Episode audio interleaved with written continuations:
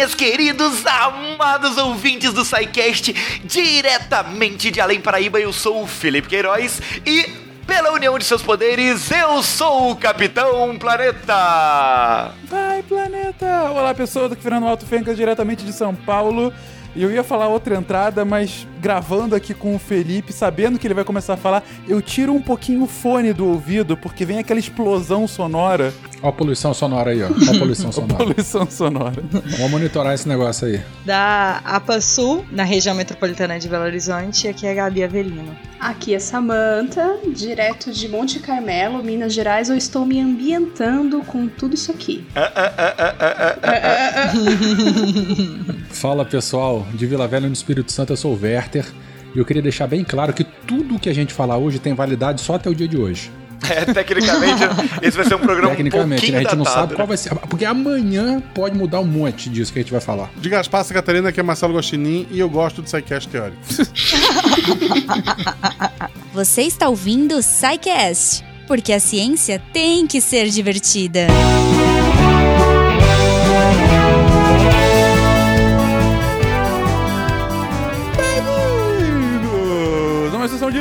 Regadilho SciCast. Eu sou o Fencas. E eu sou a Jujuba! Ah, quanto tempo que a gente não faz essa abertura junto, Ju. Pois é, pois é, Penquinha. Sou grata a isso, sou grata a isso também. Ai, que beleza, que beleza. Gente, estamos aqui, finalzinho de ano chegando, e estamos Sim. chegando próximo a uma data que não é tão comemorada no Brasil, porque, enfim, não faz parte da nossa história, que é o Thanksgiving. Mas o que agora está sendo cada vez mais comemorado no Brasil é o que vem depois disso, que é a Black Friday. Exato. Um dia depois, olha só. Olha, já virou quase uma data comemorativa aqui no Brasil, a Black Friday, né?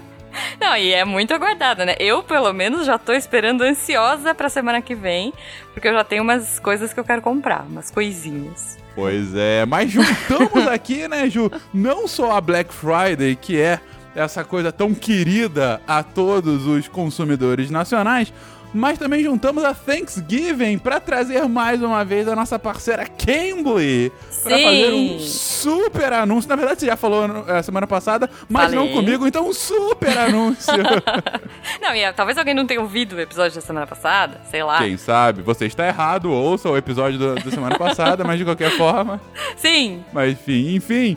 Ju, Ah. pelo que eu entendi bem, a Cambly tá oferecendo uma hora de inglês por semana durante um ano, pagando 100 reais por mês, é isso? é isso, é isso. Se você não quiser Cara. também, assim, o, o plano mais barato deles é a partir de 68 reais. Cara, é, é- é impressionante, sério. Quando a Ju me falou os valores, gente, você não vai achar isso em lugar algum. É uma hora de inglês com professores e especialistas nativos Sim. só você e ele, aquele tete a tete, você falando via é, webcam com o cara ou com a cara sobre o assunto que você quer, com o, o, o objetivo que você quer alcançar pra falar inglês. Cara, uma aula ah, particular dessa, uma hora, uma hora por semana durante um ano por 100 reais. Gente, tá barato demais, sem sacanagem. Não é porque a gente tá fazendo promoção, não. Quando a me falou o valor, eu falei, caraca, tá muito barato. Pois é, pois é. Não, e tem, assim, você pode montar. O legal, né, que a gente sempre fala aqui do Cambly é: você pode montar da forma que você quiser. Então, ó, eu tô aqui mexendo no site agora enquanto a gente tá falando. E aí eu coloquei, ó, 30 minutos por dia durante 5 dias da semana, Fenquinhas. Tá saindo 188 reais por mês. Isso. Então, assim, se você quiser um intensivão, né? Puta, eu preciso fazer uma prova daqui a duas semanas. Eu preciso falar todo dia com alguém durante meia hora. Ah, Maravilhoso, tem lá, você pode fazer isso. Sim, sim. E, cara, vale muito a pena. Porque é como a gente falou: é você e o professor, é sobre o que você quer falar. De repente você fala assim: ah, não, eu tô em dúvida em termos X, eu quero prestar o concurso ou fazer revalida, sei lá, de medicina num outro país. É, preciso só de termos médicos. Cara, você vai achar alguém lá que fala sobre isso. Ou vou fazer uma viagem e quero perguntar sobre os pontos turísticos da Coreia do Sul. Vai, eu, eu pretendo um dia. tem, tem gente que vai. Porque é, o legal, Fenquinhas, é que os professores, além de estarem espalhados pelo mundo todo e você poder é, fazer aula a hora que você quer, eles estão aí é, em, em lugares muito inusitados e fazendo coisas inusitadas. Pelo que o pessoal já comentou com a gente aqui, do- da equipe do Deviante que já fez aula com eles, meu, tinha, sei lá, surfista, tinha professor fotógrafo, tinha gente de todo tipo, inclusive que ouvia podcast, olha só. Sim, sim. Eu falei bom, com uma muito bom. canadense que tava no Panamá, sei lá, fazendo o quê, mas a gente falou sobre ONU. Foi, foi divertidíssimo. Pois gente, é. dar um, um pequeno relato aqui. Eu fiz recentemente a prova do IELTS, né? Uhum. Pra, enfim, por N motivos. É, fiz sem me preparar, fiz só com o meu inglês de fato. Fui bem na, na prova, nas provas escritas e tal. Mas no, na prova oral, né, que é basicamente o diálogo com, com quem tá te aplicando o teste, eu fui muito aquém do que eu poderia. A minha nota ficou aquém do que eu acho que é o meu nível do inglês. E por que ficou? Por dois motivos principais. Primeiro porque eu não conhecia como é que era o formato da prova, eu fui sem me preparar, sem saber como é que é. E segundo, porque, enfim, é, faltou na hora fluência, faltou justamente, apesar de eu ter um inglês razoável, é, é, não é uma coisa que eu falo todo dia. Então é Sim. claro que faltam palavras, falta fluência, fa- e isso conta, isso pesa na sua nota. Então, se você está se preparando para fazer o TOEFL, o IELTS ou qualquer outro teste específico, lá no Cambly tem professores especializados. Se você clica lá, eu quero fazer isso, e ele te acha aqueles que são especializados para te dar dica. Então, o que faltou para mim foi eu ter falado meia hora com alguém no dia anterior e com certeza eu teria uma nota ligeiramente superior. Então, assim, aprendam com o meu erro. É, se você tá se preparando para uma prova dessa, mesmo que você ache que você já tem uma fluência bacana, é muito diferente uma pessoa fluente falar com uma pessoa nativa. Sim. E isso te dá uma, um jogo de cintura na hora que é imprescindível. E até uma segurança, né, Fenquinhas? Com então, certeza. Bom, é, o, o Cambly tá com essa campanha aí, né, do... é, o, o desafio deles, que é What are you thankful for? Que é por que, que você é grato a alguma coisa? Então, você é grato por conhecer o Cambly, porque talvez ano que vem você tenha uma nota melhor. Pois é, pois é. Eu acho que, enfim, caso eu queira melhorar a minha nota, eu vou ter que fazer um outro teste daqui a pouco. Com certeza eu vou ter que, vou ter que me preparar um pouquinho melhor e já tô aqui preparado para usar o Cambly para isso. Gente, Muito e você? O que, que você quer? O que, que você quer do inglês agora? É, é- é começar a aprender? É melhorar a sua fluência? É, é atingir uma nota específica para algum plano futuro? Não importa. Tem aqui o seu caso, vai lá no Cambly, vê ali a sua opção, a data que você quiser, a quantidade de minutos que você quiser, que vai ter um plano super especial para você. Sim, e aproveita, né, pra usar o é, nosso código, que é o SciCast60OFF, pra ganhar 60% de desconto nesse plano aí. Lembrando que é a partir de 68 reais por mês. Sério, tá muito bom. E eles nunca deram um desconto desses. E a gente não sabe se vai dar de novo, né? Então aproveitem aí, tem até semana que vem, até a Black Friday pra usar. Então corram. Se você ainda não fez o teste, vai lá com o nosso código SciCast, faz seus 15 minutinhos de aula e aproveita. Porque, cara, eu, eu tô me preparando aí pra começar a fazer inglês toda semana. É isso, é isso. E, claro, uns recadinhos de sempre, né, gente? Temos aqui, caso vocês queiram falar conosco, entre em contato com- pelo contato arroba. Mas, Ju, e se quiser aquela coisa coração com coração, como que a pessoa faz? Ela pode mandar pra gente, poxa vida, no post, pra que todos vejam. Ou ela pode mandar pelas nossas redes sociais, arroba Portal Deviante. E aí pode ser GIF com GIF, né? Coração com coração. Ai, sempre, sempre. E lembrando também que o SciCast só é possível não só por conta de apoiadores esporádicos e sempre muito bem-vindos como a Cambly, mas principalmente por vocês, queridos patronos que possibilitam que esse projeto, que o SciCast, o SciKids, o Contrafactual, o Spin de Notícia, o Portal Deviante como um todo, simplesmente exista. E se você gosta desse nosso trabalho em formato de podcast, em formato de textos, se você gosta dessa divulgação científica de várias formas possíveis e imagináveis, entre ali numa das opções do patronato a partir de um real no Patreon, no Padrim, no PicPay. Você pode apoiar e fazer com que esse projeto continue crescendo, levando ciência para mais e mais pessoas no Brasil e no mundo. Exato, Fenquinhas, eu vou fazer uma chamada para os nossos ouvintes historiadores, olha só. Olha Quem só. quiser fazer parte do. É, E aí, ó, isso aqui é só pra quem ficou até o final dos recados. então, se você, amigo, ouvinte, historiador, quiser fazer parte da nossa equipe Deviante a partir de 2020, manda um e-mail pra gente lá no contato@sicast.com.br contando um pouquinho o que você faz, o que que você curte, qual que é a sua especialidade e talvez você faça parte aqui com a gente. E Fiquinhas, antes da gente ir, só lembrando que a gente falou, falou, falou bastante até nesse recadinho, mas lá no final, depois do episódio, tem a Deb. Ó, sempre. Cara, a Deb tá virando uma das principais atrações desse podcast, né? Toda semana que a gente ouve, é, pois é. ouve elogios, enfim. Ouçam a Deb que ela tá sempre brilhantemente falando dos textinhos publicados nessa semana no Portal Deviante. Exato. Então é isso, Penquinhas. Até semana que vem, que será Black Friday. Então aproveitem, ouvintes. Assinem o Cambly, 60% de desconto. E, e preparem as comprinhas de Black Friday.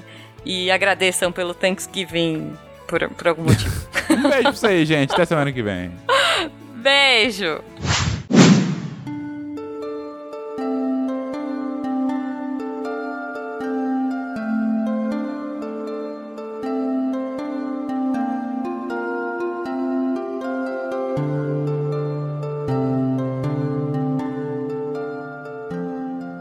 Pois é, seus lindos. O, o nosso tema de hoje, ele é, ele é muito importante. Eu, eu acho que nesse momento específico que a gente está vivendo, ele é essencial de ser discutido. É, porque a gente tá num, num momento que parece que tudo o que, que, que tem se vivido de ambientalismo e de cuidados com o meio ambiente tem retrocedido, né? E a gente precisa da natureza, a gente precisa do meio ambiente. É, é- é a natureza, é o meio ambiente que dá condições para que a gente sobreviva, para que a gente evolua. Não, não dá para a humanidade viver sem água, sem ar, sem o solo fértil. E a gente, nesse momento, passa aí por situações de desastres naturais, né? Esse ano, inclusive, foi um ano pesadão nesse sentido, né? De todas as maneiras possíveis aí, não só no Brasil, como no mundo inteiro, mas principalmente no Brasil. E nesse momento, então, ó, datando o programa, a gente está passando aí por uma situação sem precedentes na história, né? Que essa, esse vazamento de óleo aí nas praias do litoral brasileiro.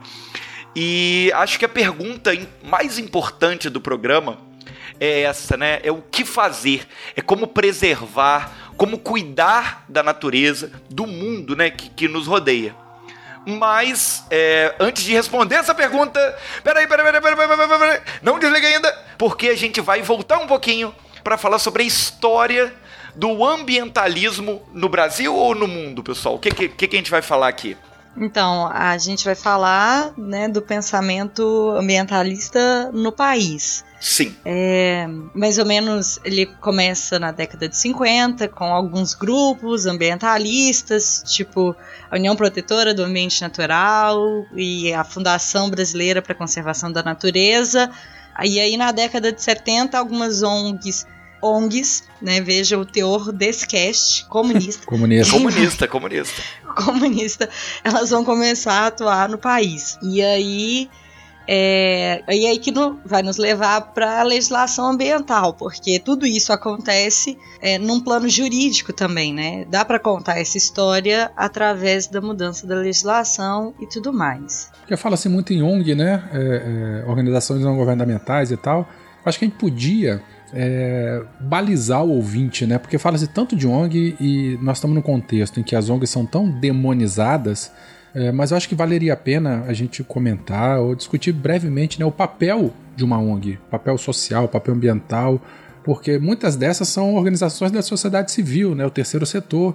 As ONGs elas são formadas, né, por, teoricamente, por iniciativa de, de grupos, de coletivos, né, que querem é, dar uma cara jurídica a uma atividade prática que já é realizada. E muitas delas atuam né, de maneira voluntária e tal, recebem recursos de origem privada, de origem pública ou do empresário, o que for, é, mas em- muitas vezes elas atuam onde o Estado não se faz presente. Né? A gente tem aquelas, é, não só ONG, né, mas a gente tem as OCIPs, as organizações da sociedade civil, que elas recebem dinheiro né, para poder é, fazer, é, desenvolver alguma, alguma ação como eu já falei agora, né, onde o Estado não se faz presente, ou como ele não, ou, às vezes ele não tem condição de exercer esse tipo de atividade, ou prestar esse tipo de serviço, ou desenvolver esse tipo de coisa. E aí que entra essa, essa parceria entre governo, sociedade e ONGs. Né? Só que elas foram e estão sendo muito demonizadas né, no, no momento atual, mas, enfim, é, só reforçando o que a Gabi falou, né? A partir dessa década de, de 50 e 60, 70, elas começaram a se fazer bastante presentes. Aí falando especificamente é, da questão de meio ambiente aqui no, no, Brasil, né? E, enfim, só queria fazer esse, esse pequeno disclaimer aí. Nem toda ONG bota fogo na Amazônia, né? e nem joga petróleo no mar também para culpar o governo. Da mesma maneira que as pessoas se juntam para fazer o mal e algumas ONGs elas podem, não estou dizendo que são, mas elas podem ser formadas para fazer algum tipo de ato ilícito. Muitas são formadas para chegar ou levar em situações em que o Estado não se faz presente. É, não necessariamente ilícito, né? Muitas vezes uma ONG pode, sei lá, meter os pés pelas mãos, né? Principalmente logo que, que ela surge, né? Uma coisa nova pode ter atitudes que se precipitam, que não são eh, pautadas cientificamente, né? Acho importante a gente falar sobre esse papel das ONGs. Vou complementar essas falas do Werther e da Samantha e já jogar, inclusive, porque a gente está discutindo aqui no episódio, porque de fato elas vão ter uma, eh, uma preponderância muito grande para a questão de preservação ambiental. Uh, pelo seguinte, as ONGs elas existem, na verdade, desde o século XVIII. São movimentos que já existem há algum tempo. Uh, é, talvez as ONGs começam a ter uma importância, um, um, significado na política nacional e internacional de países no século XIX, que você tinha várias organizações não governamentais inglesas contra a escravidão, né? Que foram muitas que, que levaram a cabo as ideias mais liberais, inclusive, de um ponto de vista de liberdade de corpos, né? É, é, e levaram esses ideais para além mar Uh, e, e, acabaram muitas ajudando a inspirar, inclusive às vezes fortalecendo movimentos anti-escravistas, inclusive aqui na América Latina. Mas elas realmente se consolidam a partir mais ou menos dessa época que a Gabi começou comentando, da década de 50, década de 60, 70, quando você tem a emergência dos direitos civis e políticos como uma grande pauta da sociedade global. Quando você tem uma consolidação do mundo no pós-segunda guerra, as pessoas param de se matar. É, e você começa a ter um crescimento econômico, o próximo passo é, ok, estamos tendo crescimento econômico, mas e aí? O que, que a população está ganhando com isso? Mais do que isso, a população estava já escaldada de duas grandes guerras, e aí de repente veio a Guerra das Coreias, e aí depois vem a Guerra do Vietnã, e aí, quando é que a gente vai parar de se matar? Então, de repente, vem vários movimentos pacifistas e ONGs que atuam em movimentos pacifistas também tentando trazer essa questão de vamos parar de se matar e vamos começar a pensar em benesses para a população. Uh, você, principalmente nos Estados Unidos, você tem emergência dos direitos civis lá, toda uma discussão muito profunda ao longo da década de, de 60. E para nossa pauta em específico, é justamente no início da década de 60 que a própria questão ambientalista global ela se fixa não só aqui no Brasil, mas no mundo como um todo. A gente citou num episódio recente sobre um livro que é conhecido como talvez o livro seja o pontapé inicial do movimento ambientalista do mundo, uh, que é o livro da Rachel Carson, A Primavera Silenciosa, que é do início dos anos 60, que ela fala justamente sobre o, como que o aumento da poluição estava começando a afetar a, a a, vida, a saúde de vários americanos, principalmente americanos mais em zonas rurais norte-americanas por conta do, do uso do DDT. E isso acabou é, é, inspirando uma série de movimentos ao redor do mundo, não só esse livro, mas um monte de outras coisas. Começou a inspirar vários movimentos ao redor do mundo e consolidar principalmente instituições formadas por organizações não governamentais. E isso é fundamental nesse episódio, porque, como disse o Werther, as organizações não governamentais elas tentam entrar justamente nos espaços deixados pelo Estado. E a questão ambientalista ela é muito proeminente nisso, porque, em geral, a gente está falando sobre problemas que afetam a população como um todo e que, em geral, têm causas muito difusas nem sempre você consegue apontar um culpado, por exemplo, para a poluição. Ah, o ar de São Paulo é muito poluído. Eu vou culpar uma fábrica, um carro, uma pessoa? Não dá. É um fenômeno que é causado por muitas pessoas, por muitos atores. Então, como você não consegue colocar um culpado e ao mesmo tempo você consegue sentir os efeitos, todos sentem o efeito, o efeito é extremamente difuso, o Estado tem muita dificuldade em agir em cima disso. Principalmente também por ser um tema novo nesse momento. Então vem as organizações não governamentais para trazer o tema em voga e começar a fazer pressão da opinião pública de falar: olha, a gente está se matando aqui. Que tal que a gente começar a olhar sobre isso?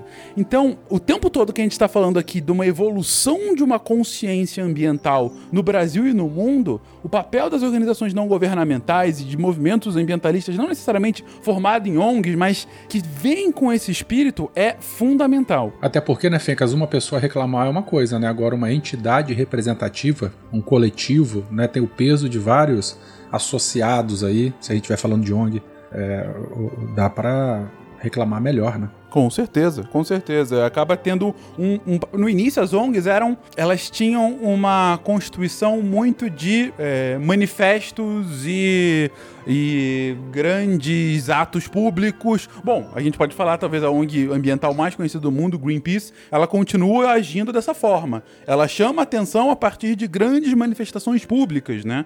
E a partir de. E aí tentam chocar a sociedade para fazer o negócio se movimentar. É uma forma de agir. Você pode concordar discordar, mas sem dúvida eles colocam na pauta aquele tema. Só que também é a partir dessa época que as ONGs começam, digamos assim, a se profissionalizar cada vez mais e vão atuar de outras formas, por exemplo, fazendo lobby, indo diretamente para os mandatários para tentar passar alguma pauta, para tentar passar alguma ideia e principalmente para tentar fazer leis sobre aqueles temas. E a questão ambiental não é muito diferente nesse ponto. E aí, quando o lobby não dá certo, a gente tem o caso do Sea Shepherd, por exemplo, né? Que eles têm um navio e helicópteros e tudo, eles lutam contra a caça de baleias, né? no- Nos santuários aí.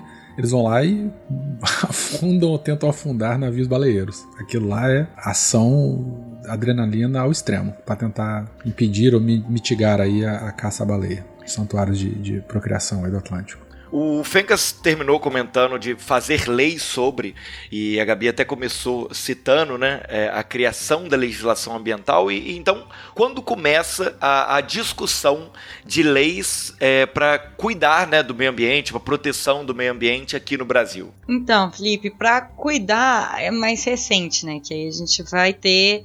É, mais recente assim, né? Vamos lá. É, a primeira lei meio que ambiental, ela vai ser o Regimento do Pau-Brasil em 1605, mas que não tinha nada a ver com a proteção, era só para saber quanto de pau-brasil que estava saindo, né, para os portugueses terem esse tipo de controle. É, e aí, então, em 1797, a Constituição vai falar da necessidade de proteção do rio nascente, e aí essas coisas, elas vão ser, essas áreas vão virar propriedade da coroa.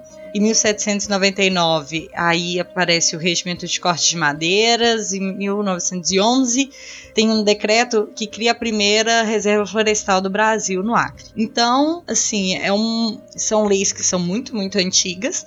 Mas mais próximo a gente tem 1965, que é o primeiro Código Florestal, que estabelece o que vão ser as áreas de proteção permanente e a criação do que na época era chamado de reserva legal, né, dos, dos imóveis. Também define o que hoje é a Amazônia Legal, que aí são os estados do Acre, Pará, Roraima, Rondônia, Amapá, não sei se o Mato Grosso todo ou uma parte, é, Tocantins, Goiás e um pedaço do Maranhão. E aí tem, tem uma legislação específica sobre as áreas da Amazônia Legal. Nessa região, ninguém pode ser chato, né? Não. Meu Deus do céu. Eu sou pago pra isso, gente. Ajuda aí. É, essa parte de legislação ela é um pouco cansativa, mas ela é importante para a gente entender a evolução do pensamento. E aí eu vou tentar ser um pouco breve, pra gente não ficar nessa coisa maçante. Então, 67, né, seguindo a ideia do Código Florestal, a gente vai ter um código sobre caça, pesca, mineração e a lei de proteção à fauna. E aí, 75, vai, vão iniciar o controle a respeito da poluição provocada por atividades industriais. Então, aqui já tem um ponto importante. Que é que por meio do decreto, de um decreto 1413, as empresas poluidoras, elas ficam obrigadas a prevenir e corrigir prejuízos de contaminação ao meio ambiente. Tem que lembrar que justamente nessa época, nos anos 70, como eu disse, o grande, a grande discussão ambiental dos anos 70 no mundo todo era poluição, principalmente poluição industrial e o início de poluição por carros, né? Uh, alguma poluição aquática também, em alguns lugares e tal, mas o grande ponto era a poluição industrial. É, tem um, um, grande caso que, assim como o, o livro da, da, Carson ajudou a, a, fundar várias legislações ambientais, você tem o caso do smog na Inglaterra nos anos 50, que foi um momento em que a Inglaterra passou durante seis ou sete dias uh, no escuro. Uh, Londres, né, passou, na Inglaterra não foi a Inglaterra inteira, mas Londres em específico, passou no escuro durante quase uma semana, justamente por conta de, de excesso de poluição Lá, no caso, era tanto poluição industrial quanto é, por conta da queima de material fóssil, é, porque era o inverno na Inglaterra, então lá é, a energia, principalmente na época, era muito concentrada em derivados fósseis. Uh, e aí você tinha, por conta da, da, da produção, da, da, necessidade de energia para aquecer as casas, uma queima excessiva disso. E justamente por ser no inverno, você teve um fenômeno de inversão térmica. Provavelmente a Samantha consegue explicar melhor do que eu, mas por conta desse esse fenômeno, aquela poluição uh, feita, ela simplesmente não conseguiu se dispersar na atmosfera e Londres ficou embaixo daquela neblina durante quase uma semana e isso virou notícia no mundo inteiro. E foi a partir desse fenômeno que a Inglaterra começou a fazer suas legislações ambientais e elas acabaram sendo exportadas para vários lugares do mundo, inclusive para o Brasil, que gosta de importar legislações ambientais da Europa. Mas é, isso, é, esse smog que aconteceu na, na Inglaterra, é, tem a ver com um processo que aconteceu há pouco tempo também no Brasil, em São Paulo. Não foi algo do, do tipo também? Foi numa escala menor, mas foi algo assim também? O que aconteceu lá na Inglaterra, né? O, o, a questão da inversão térmica é muito comum no inverno, né? O que, que acontece?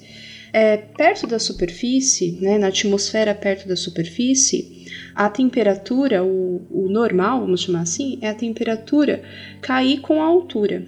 Só que quando tem inversão térmica ocorre o oposto, a temperatura aumenta com a altura. E aí as parcelas de poluente, aquela fumaça emitida, por exemplo, por uma chaminé, vamos dar um exemplo, mas poderia ser por um carro também, ela tem dificuldade de se espalhar. Porque na real é o que acontece com os poluentes, né? Aqui em São Paulo, aqui em São Paulo, que gente, é eu sou de São Paulo, estou em Minas há pouco tempo. Lá em São Paulo, é, o que acontece é que a brisa marítima, a circulação, o vento vai empurrar todo esse poluente e espalhar ele é, em direção ao interior. Tanto que tem estudos que mostram o ozônio troposférico, que é um poluente que é formado em São Paulo, chegando até Campinas um pouco. Então é o que, é o que ajuda a espalhar esses poluentes. Na situação de inversão térmica, esse espalhamento é dificultado. Porque fica um bolsão de ar frio próximo à superfície, não é isso? Isso, fica um bolsão de ar frio próximo à superfície e atua como se fosse uma tampa, né? Hum. Forçando esse ar que saiu das chaminés para baixo, não permite que ele se espalhe mais para cima, né? E aproveite, e aproveite as correntes da mais altas da atmosfera para espalhar esse poluente. Então é um episódio que acontece muito no inverno, acontece em São Paulo com muita frequência, e lá em Londres juntou a quantidade excessiva de poluentes com essa situação atmosférica que dificultou o espalhamento desses poluentes. E eu queria aproveitar também para falar, estava falando da década de 70, que foi na década de 70 que foi surgiu um, uma data que é muito importante lá nos Estados Unidos. Aqui a gente está começando a comemorar mais, que é o Dia da Terra, né? Foi em 1970, eu acho, que surgiu o Dia da Terra, e com o propósito de conscientizar as pessoas, né? É uma data muito celebrada nas escolas, que as crianças, todo o sistema de ensino fale sobre preservação ambiental, sobre a importância de cuidar do ambiente. Então, essa, essa legislação que a Gabi citou aí da década de 70 também já entra dentro de um contexto inicial de conscientização aqui no Brasil que já começa a puxar a ideia é, do movimento do Dia da Terra, né? Um, perfeito. Eu vou, eu, eu, desculpa até agarrar nisso, mas agora eu fiquei com uma dúvida com relação a, ao fenômeno do smog ainda. Se você disse que, que a, essa inversão ela não é tão incomum e ao mesmo tempo, hoje a gente polui muito mais do que na época, por que, que isso não acontece com mais. Tipo assim, acontecer de verdade, de ficar uma cidade travada por uma semana, igual aconteceu naquela época? O que, que tem de. de, de... Não era para isso acontecer mais vezes? É que tem que ter vários fenômenos atmosféricos acontecendo ao mesmo tempo, né? Normalmente o fenômeno de inversão térmica é um fenômeno mais local, tá ali centrado numa cidade, num, num único ponto. É, se você muda para uma área próxima, mas que tem um outro tipo de relevo, por exemplo, está condicionado a um outro tipo de vento, de outra direção de vento, então o poluente se espalha. Para você ter vários dias, você teria que ter uma condição de maior escala, eh, considerando a atmosfera. Por exemplo, uma presença de uma área de alta pressão que dificulta os movimentos que sobem né, e formem, formam as nuvens. Então, o que aconteceu lá na Inglaterra foi uma condição local, a inversão térmica, e condições de maior escala, né, que tem a ver com o movimento das frentes frias, a presença de áreas de alta pressão. Uhum. Então, ali foi, foram esses dois fatores acontecendo juntos, né? As inversões térmicas que a gente tem em São Paulo normalmente estão mais associadas com, com situações locais mesmo, então elas duram menos tempo. Então é aqueles dias lá e logo ela passa, às vezes ao longo da manhã só, e, e aí a atmosfera logo muda e o poluente logo é dissipado. Deixa eu só fazer uma pequena correção, Felipe, é, é, do que você comentou ainda é, o nome do fenômeno é smog, que é a soma de smoke com fog, né? Ou seja, fumaça com neblina. Mas o nome que você deu, Smaug, é muito mais maneiro, na verdade, porque é tipo dragão. porque de, é um dragão, né? Exatamente. Hobbit, com pois é. Eu, eu, inclusive, votaria para mudar pra Smaug, que é muito mais maneiro. É, ué. Pô, muito mais intimidador, vai. Muito mais intimidador. Exatamente. É a fumaça do, do fogo do dragão. Não, mas é porque eu, eu falei smog com sotaque mineiro, entendeu? Por isso que fica ah, assim. Ah, entendi. Tá certo. Cinco poderes unidos formam o grande campeão da Terra, o Capitão Planeta.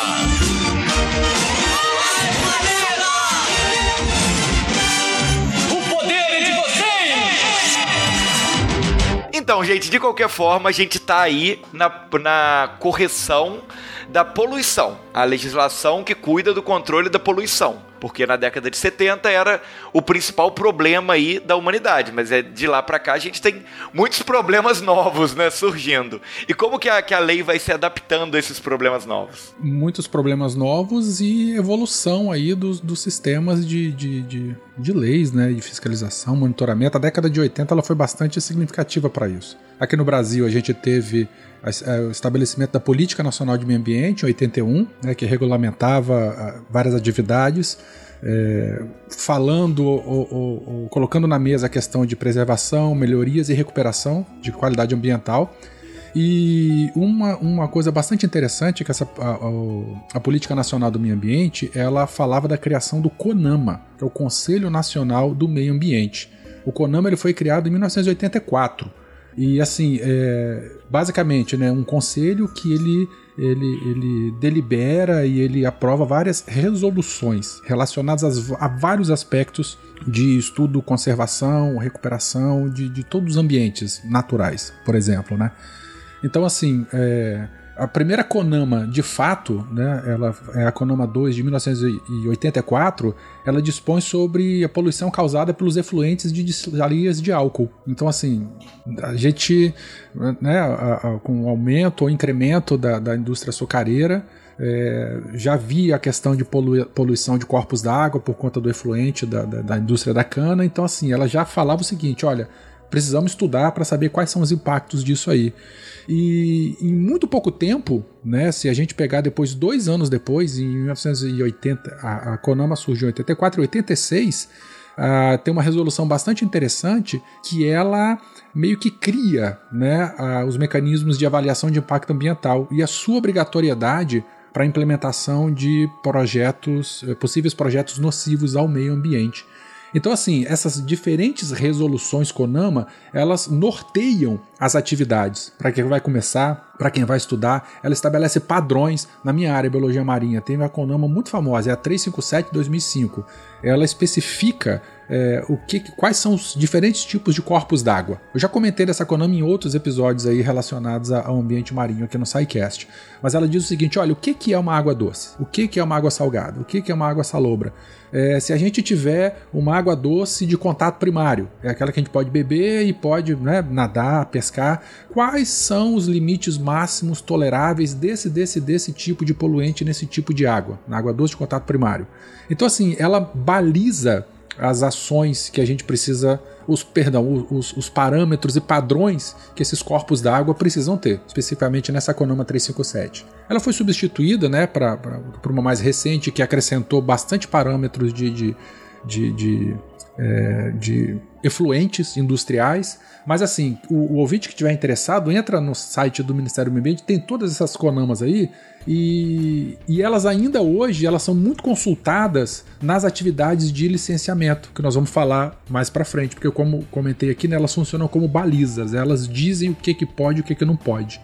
E elas são muito utilizadas, consultadas e seguidas né, pelos, pelos órgãos ambientais, empresas, indústrias de consultoria e profissionais que trabalham com essa parte. Mas nós vamos falar um pouquinho mais de licenciamento mais à frente.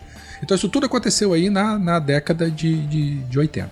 E no finalzinho dela, né, só, enfim, é, comentando, a Constituição ela já regulamenta a obrigatoriedade do licenciamento ambiental. É, então isso foi um marco bastante interessante. Então todo grande empreendimento é, ele precisa ser licenciado. E nós vamos falar disso aí um pouquinho mais mais à frente.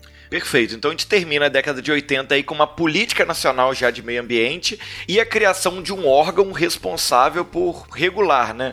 Por um conselho, no caso, né? o CONAMA, que é responsável por regular, por administrar. Por... Administrar não, mas ela, ela, ela dá diretrizes para serem cumpridas nas diferentes situações, e, enfim. Perfeito.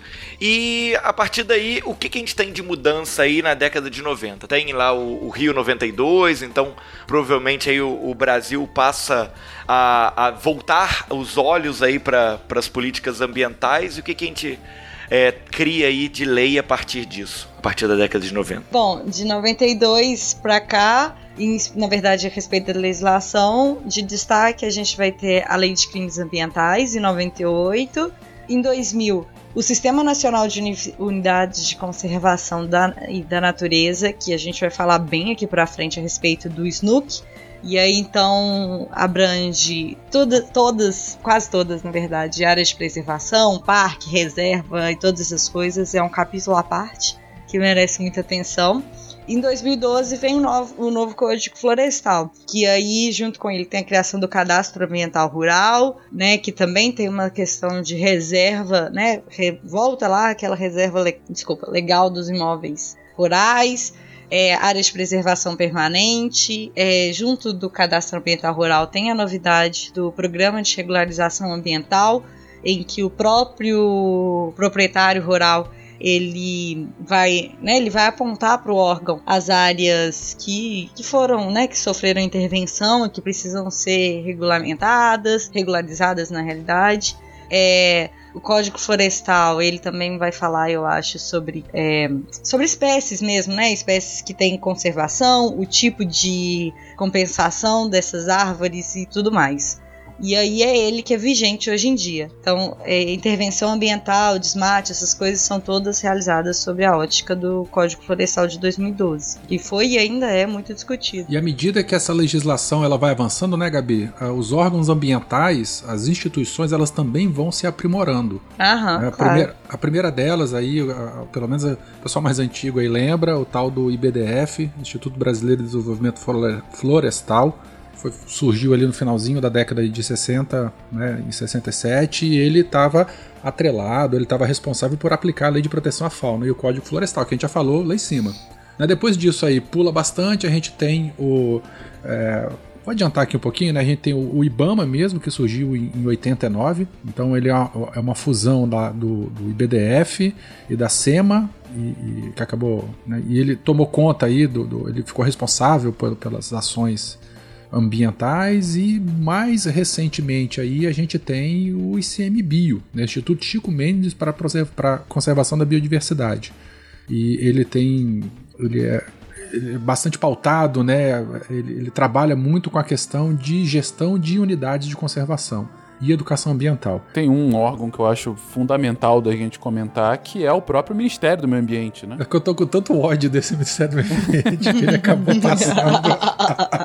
É, desculpa, desculpa, gente. Sei. Tem o MMA, né? Uma MMA. das, melhor- uma das melhores siglas do, do governo brasileiro. Nessa questão ambiental, a melhor pra mim é. Hoje mudaram pra IMA, se eu não me engano, em Santa Catarina. Mas antigamente quem cuidava da parte ambiental do estado era Fátima. mentira. Fátima, Fátima. Eu não lembro exatamente, mas era Fátima. E era legal, assim, tu, na época da faculdade de gente foi conversar com os pescadores. O cara puto, porque a dona Fátima proibiu de pescar na, na época da, da ova da tainha. Eles achavam que Fátima era uma pessoa. Mas Era o gerente meio do, do, do escritório. Sensacional. Sensacional, cara. Fátima. Ah, eu tô vendo que é Fátima com Temudo. Fundação Isso. de Meio Ambiente. Meu Deus, que beleza de nome.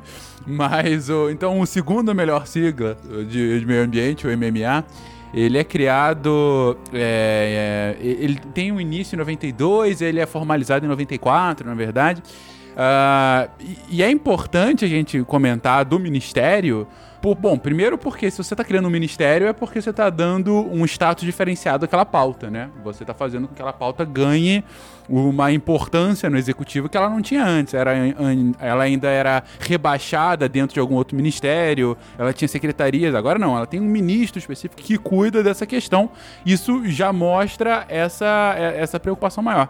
E o segundo ponto, que a gente falou aqui en passant, mas é extremamente importante a gente comentar sobre isso ah, quando a gente vai falar de meio ambiente aqui no Brasil, que é justamente a Rio 92 que o Felipe comentou, né?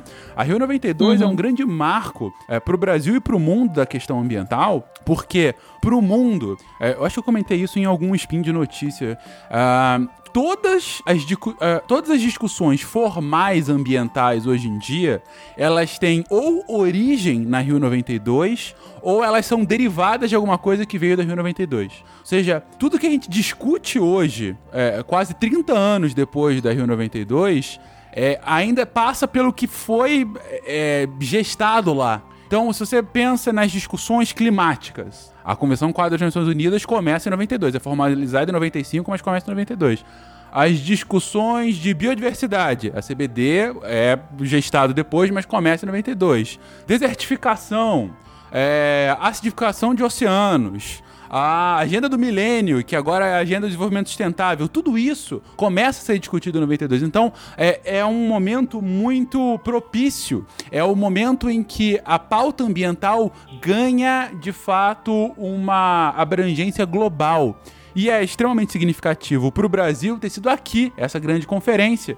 E justamente por ter sido aqui, é esse o momento em que a questão ambiental acaba ganhando uma grande influência política na agenda brasileira. Então, você já tinha, a, Gabi comentou da. a- o Werther comentou da, da, da Constituição de, 89, de 88, que, come, que coloca várias questões ambientais como muito significativas. Ela cria, por exemplo, todo o arcabouço jurídico de recursos hídricos que era desorganizado, ela é muito bem colocadinho lá. Começa na, na Constituição de 88. Você vem com o Ministério do Meio Ambiente bem bonitinho, articulado para cuidar de, biodiver- de biodiversidade, para cuidar de eh, preservação florestal, para cuidar de poluição, enfim.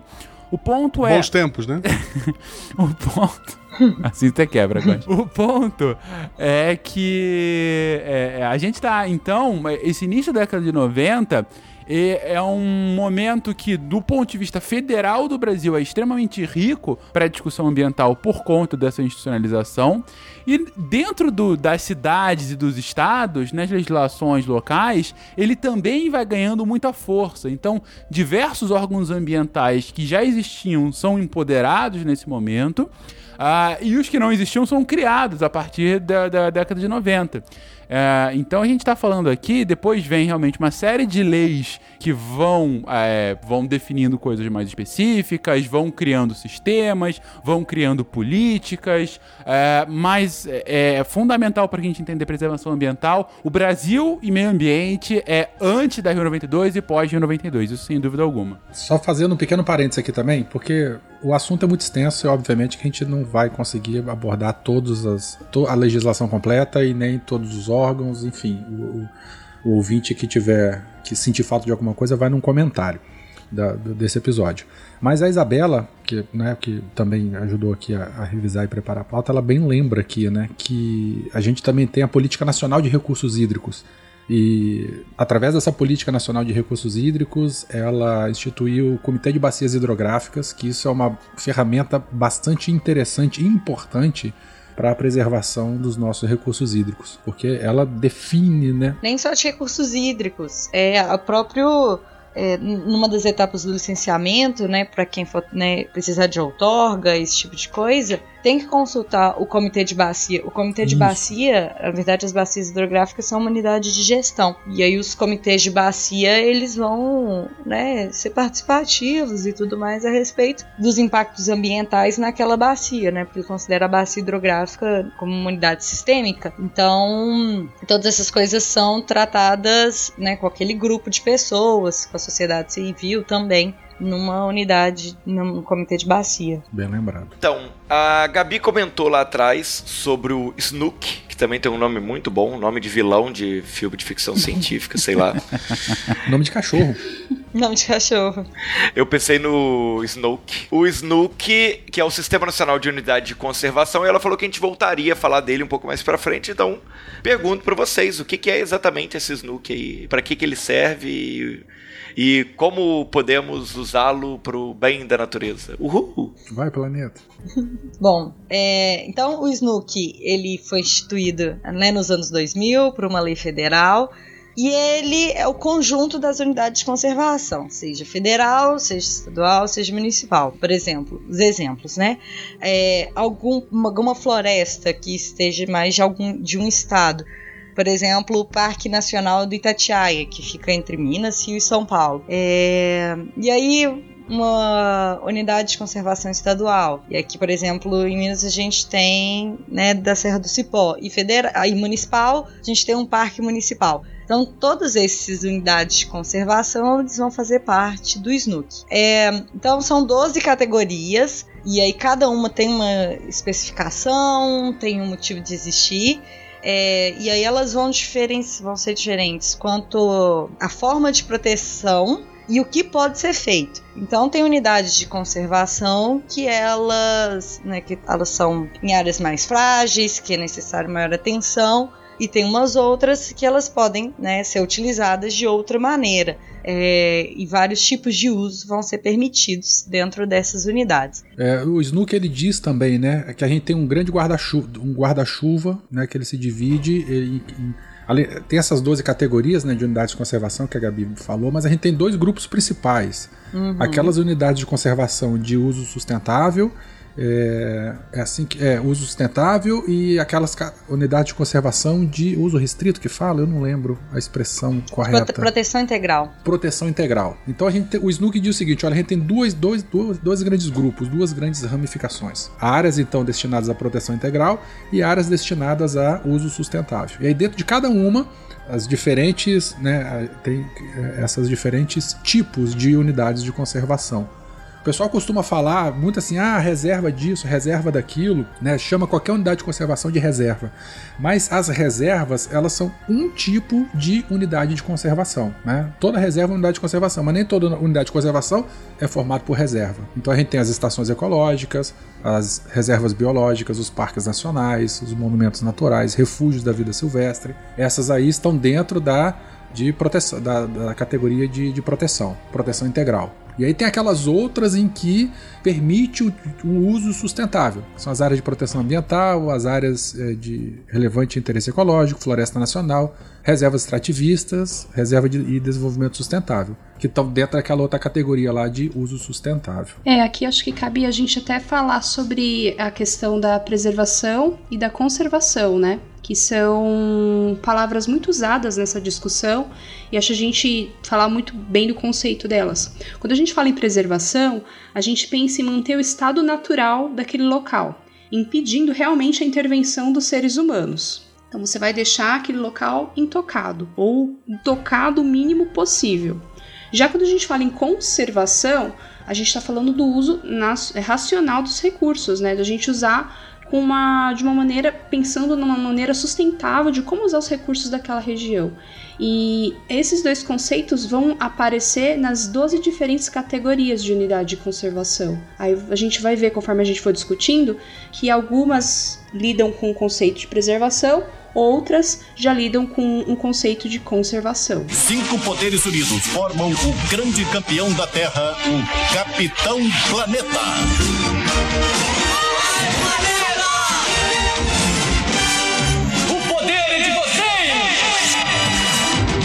Então, já que, que a gente tem aí todas essas unidades, é, você, vocês citaram aí que elas são é, categorizadas de diferentes formas, baseada aí em preservação, conservação. Por que essa diferenciação? O que, que tem de tão diferente nessas áreas para que a gente categorize de uma forma ou de outra, ou que o trabalho em uma tenha que ser feito de uma forma e na outra tem que ser feito de outra forma diferente? Bom, então, é, as unidades que são aquelas de proteção integral, elas vão trabalhar com a preservação, né? Que elas, na verdade, é, são áreas que a ideia é que elas sofram o mínimo possível de interferência humana. E aí, o que já sofreu de interferência, a gente não vai fazer nada para que seja recuperado. Vamos deixar aí e vamos ver o que vai acontecer.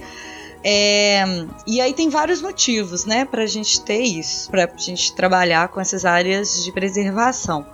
É, tem, por exemplo, o caso das estações ecológicas, que são áreas que são dedicadas à pesquisa, ou então reserva biológica. Por que, que ela tem que ser uma área de preservação? Porque a ideia é preservar a biota e outros é, atributos naturais, sem interferência humana. Então ela tem que ser preservada, né? E aí é por isso que existe é, inclusive essa categoria de unidade de conservação. É, outro, que, outro tipo de unidade de conservação, que é uma área de preservação, são refúgios de vida silvestre. Então são áreas que você tem um certo né, tipo de fauna é, que, né, às vezes endêmica ou alguma coisa do tipo, às vezes o Verto pode falar melhor sobre isso, que a interferência humana, né, ela é prejudicial, então ela tem que ser uma área de preservação. Então, olha só, é, nessas áreas de proteção integral, elas são permitidas o que o pessoal chama de uso indireto. O que, que, é isso? A gente, uma estação ecológica, ela está lá, ela precisa ser preservada e ela presta a pesquisa. Então a gente vai lá, que tipo de uso que a gente vai fazer? Nós vamos conhecer a biodiversidade, a gente vai entender os processos ecológicos, os processos evolutivos, não é isso? A gente vai utilizar ela como área de, de pesquisa a gente não vai ter um uso, por exemplo, de arrancar a madeira para fazer lenha, né? Ou a gente não vai fazer um, um, extrair o látex de uma seringueira numa estação ou numa reserva biológica. Porque a gente, né, fazer a cicatriz e extrair a, a, o látex, a gente está fazendo, falando de um uso direto. Então, nessas áreas, quando fala-se que elas são permitidas apenas para uso indireto, é o seguinte: a gente colhe a função ecológica dessa região. Então, por exemplo, né, a gente, quando a gente mantém uma floresta intacta numa estação ecológica, nós estamos é, é, favorecendo ou impactando o mínimo possível no ciclo da água. Né, porque se derruba um, uma grande área florestal, vai interferir na evapotranspiração, padrão de vento, aumento de temperatura e vai alterar o ciclo da água. E a gente não quer, não quer que isso aconteça. Né? Então, o ciclo da água bonitinho, sazonal, com as estações do ano bem definidas e tal, isso é um benefício para a gente. Mas é um uso né, a gente, é, é, é, ele provém de um uso indireto de uma estação, de uma área preservada, né, de uma área de proteção integral preservada. A gente tem outros né, usos indiretos, por exemplo, de polinização. Então, a gente manter coberturas vegetais, a gente vai permitir que os polinizadores possam né, se desenvolver e, eventualmente, eles saem dessa área e vão polinizar uma cultura que está no, no, no, arredor de uma área, né, no, no arredor de uma área de, de conservação dessa, por exemplo.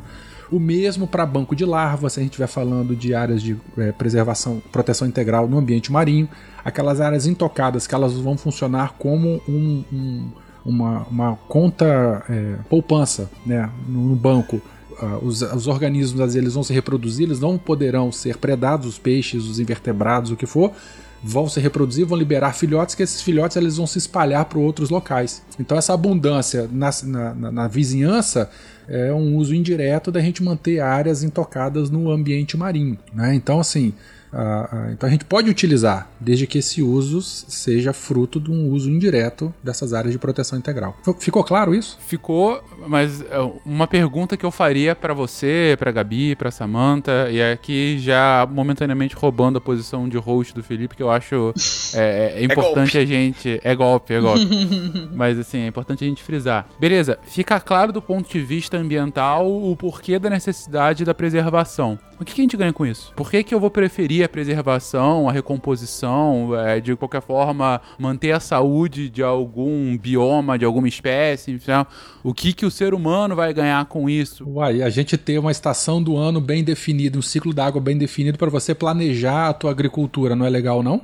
Não, mas numa, numa primeira instância você ganha. Tipo assim, considerando, por exemplo, uma estação ecológica, você ganha conhecimento, é uma área para fazer pesquisa. Você tem um, você tem um objeto de estudo ali, entendeu? Se você tem um parque marinho, uma área em que a pesca é proibida ali dentro, mas os organismos eles vão se reproduzir. E a gente falando em peixe, né? Muitas é, o peixe nada, ele sai de dentro. O peixe não estabelece limite. Quem estabelece limite é a gente. Então, se você tem uma área bem preservada no ambiente marinho, é, os peixes vão se reproduzir demais, vai ter superpopulação e eles vão sair. Então eles vão colonizar novos ambientes. E aí, quando eles colonizarem novos ambientes, eles poderão ser pescados. Isso aí que é a conta bancária que eu falei, a caderneta de poupança rendendo juros, rendendo biomassa de peixe para ser utilizado. Então, a gente criar zonas de exclusão, a gente está aumentando a biodiversidade aumentando a biomassa, que pode ser utilizada. Acho que um exemplo muito interessante né, na minha área é, por exemplo, a questão da preservação da floresta amazônica. É, a floresta amazônica ela atua como se fosse uma bomba d'água. É, nos processos de evapotranspiração das plantas, você tem uma emissão muito grande de vapor d'água para a atmosfera. Esse vapor d'água ele não vai ficar parado ali em cima da floresta amazônica. Ele vai ser transportado até, devido a uma peculiaridade da América do Sul, os Andes atuam como se fosse uma parede. Então o vento vai empurrar é, essa, essa massa de ar contendo bastante umidade em cima da Amazônia e vai transportar para a região sudeste, sul, centro-oeste do Brasil, sem, região central da, da América do Sul. Isso vai trazer o quê? Umidade que vai ajudar a formar chuva. A gente vai ter, como foi dito, né, uma estação chuvosa bem definida. E isso significa uma possibilidade melhor de planejamento. Eu vou saber qual tipo de é, variedade de planta eu vou poder pôr naquela região, vou poder plantar ali, é, como essa planta vai se desenvolver, é, eu já tenho, já espero uma média anual de, de chuva e quando essa chuva vai cair. Então, isso vai me ajudar na, na, na produção de alimentos. Então, um exemplo legal é que se você preservar a Amazônia, você ajuda a, a controlar, a saber a produção de alimentos na, no Brasil, na América do Sul. Então, são ganhos indiretos que, divulgando ciência, a gente falando para a população, vai dar um, um entendimento maior da importância de se preservar os biomas, né? É, mas segundo o leão aí, né, a, a importância da Amazônia não tá na árvore, né? Tá não, no, tá é, eu fiz a pergunta justamente para isso, para puxar esse tópico que eu acho que é um dos mais essenciais para a pauta de hoje. A gente tá num momento é, passando por uma discussão, uma discussão, às vezes, muitas vezes, não tão bem informada, às vezes bastante visceral, sobre o porquê da manutenção de floresta em pé, o porquê de questão de preservação ambiental, enfim, é, é importante, não é? Eu quis fazer essa pergunta especificamente sobre esse ponto, porque quando a gente está falando sobre é, uma série de legislações de preservação, de recomposição, é, de manutenção ambiental, de floresta, enfim, de bioma, a gente não está falando só num efeito ecológico e nós aqui distante dessa vida natural e a gente está fazendo isso por um dever moral e ético, porque é verdade, porque a gente tem que ser melhor, porque não, não é uma questão só filosófica, não é só uma questão somente cênica, ainda que algumas vezes seja. Não é esse o ponto. O ponto vocês viram que eu fiz uma pergunta simples e, e os três trouxeram várias respostas extremamente complexas sobre como que a não manutenção de um bioma pode afetar a sua vida. Ô, Fencas, não precisa ser um bioma, não, tá? Desculpa interromper. Porque um bioma a gente né, entende uma vasta extensão. Sim, Sim. sim. É uma, uma área muito grande. Não precisa ser um bioma, não, tá? Uhum. Às vezes um trecho de rio que não tem a mata ciliar ali, que foi pauta né, de uma disputa is- horrível algum tempo atrás, porque eles queriam diminuir a largura da mata ciliar. Sim. Se não tem mata ciliar, meu amigo, o sedimento cai no rio, assora, ocorre o assoreamento e, e ocorre inundação. Perfeito. E aí, né, enfim, com todos os problemas E a gente pode levar em consideração, por exemplo, mic- microclimas né, de cidades. também. você tem uma isso, cidade isso, isso. que não tem praça, não tem parque, não tem área verde, você sente uma, um, num verão, por exemplo, uma situação de desconforto térmico muito grande, né? A presença de áreas vegetadas vai melhorar o- a circulação naquele ambiente, vai deixar mais sombreado, vai deixar mais fresco e mais agradável. E também tem estudos até que falam que o convívio do ser humano com a, a natureza, né, é, ajuda na prevenção de várias doenças e na, na- na melhoria da qualidade de vida. Então isso é importante destacar também.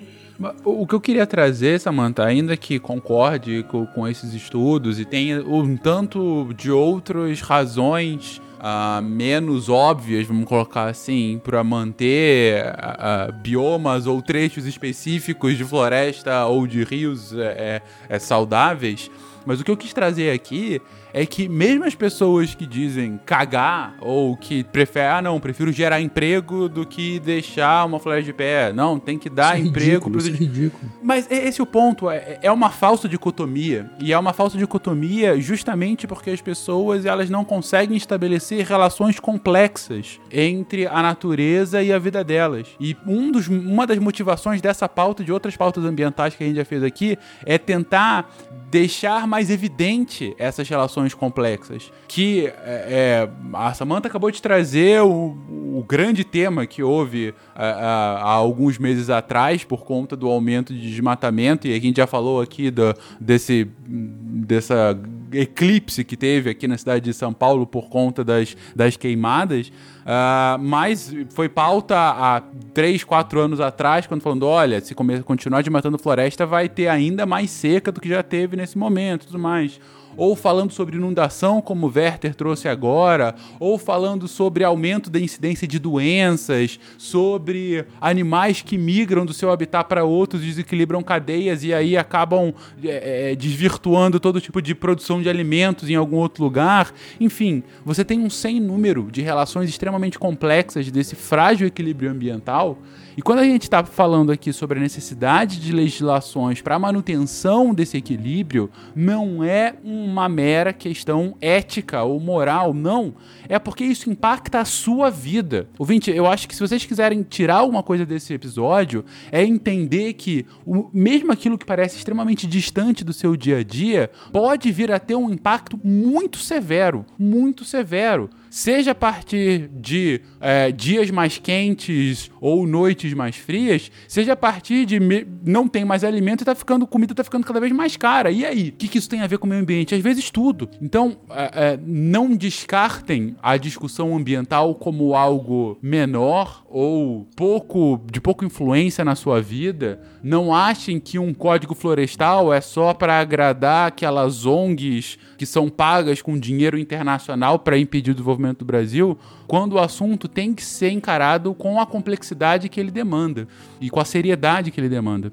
Mas o, afegão médio, Fenca, se tá calor, ele liga o ar-condicionado. Enquanto ele tá com sede ele abrir a torneira e tiver água, ele vai cagar pra isso tudo que a gente tá falando. né? Só vai se preocupar mesmo, enfim, só vai acordar pra esse teu recado e o recado desse episódio o dia que eh, sentir na pele mesmo essas consequências, né? Desses pequenos atos individuais aí no, no coletivo. É, mas vou dar um exemplo do ar-condicionado, né? É, a gente tem que lembrar que até o preço da energia elétrica, né, tem uma flutuação enorme, né, aqui no nosso país, é, devido a- a- ao que a gente tem de chuva, né? Porque a maior parte da, da nossa energia elétrica ainda é gerada através das hidroelétricas.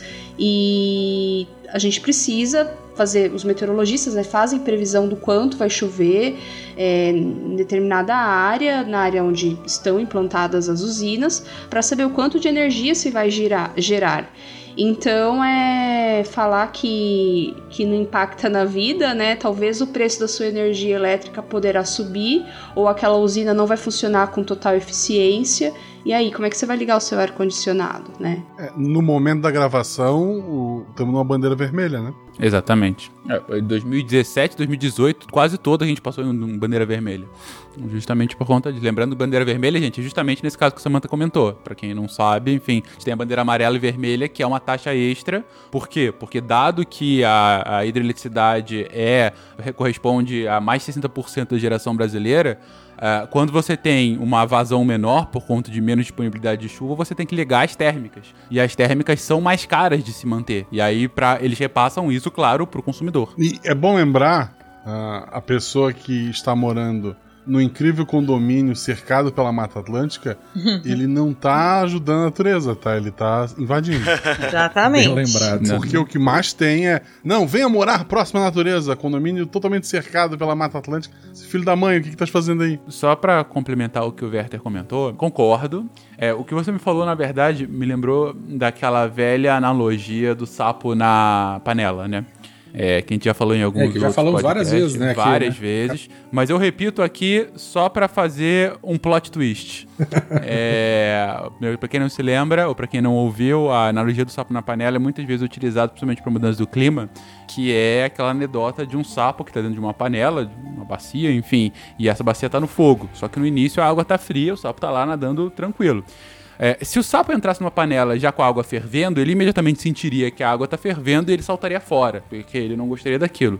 Mas se ele tá lá enquanto a água vai cada vez mais esquentando, ele vai se acostumando, se acostumando, se acostumando, e aí de repente a água tá tão quente que ele não consegue mais saltar, e aí ele acaba morrendo. Isso é sempre uma analogia utilizada para mudança do clima para falar que a gente cada vez mais se acostuma com um novo normal. Só que o plot twist, um colega meu do trabalho que, que, que viu isso, né? Que ele viu essa analogia e ele fez o que qualquer bom cientista deve fazer. Botou um sapo na panela? Meu Deus do Ah, céu. não, mentira! Não, não colocou um sapo na panela, mas ele pesquisou sobre. é, o- Existe, existe, né, fundamentação nessa teoria? Exatamente. Será que existe fundamentação? Será que é, já fizeram esse experimento? Será que o que a gente conhece da fisiologia de um sapo, ele de fato faria isso? Ele viu que não. Na verdade, o sapo tem uma extrema sensibilidade térmica e que quando ele começasse a sentir a água esquentando, ele saltaria fora. Os sapos são mais inteligentes que a gente, então, cara. Não, na verdade eu usaria essa analogia, na verdade, como um copo meio cheio.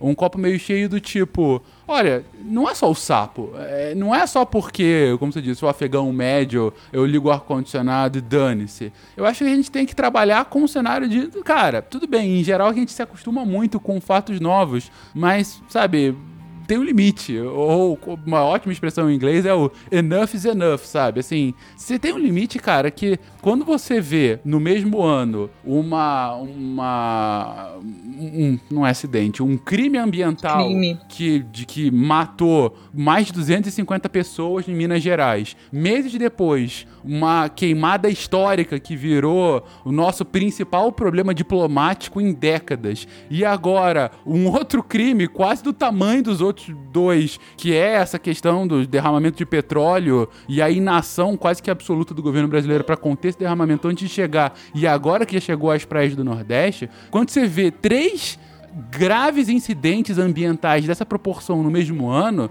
você tem que começar a pensar, ó, tem alguma coisa errada aí.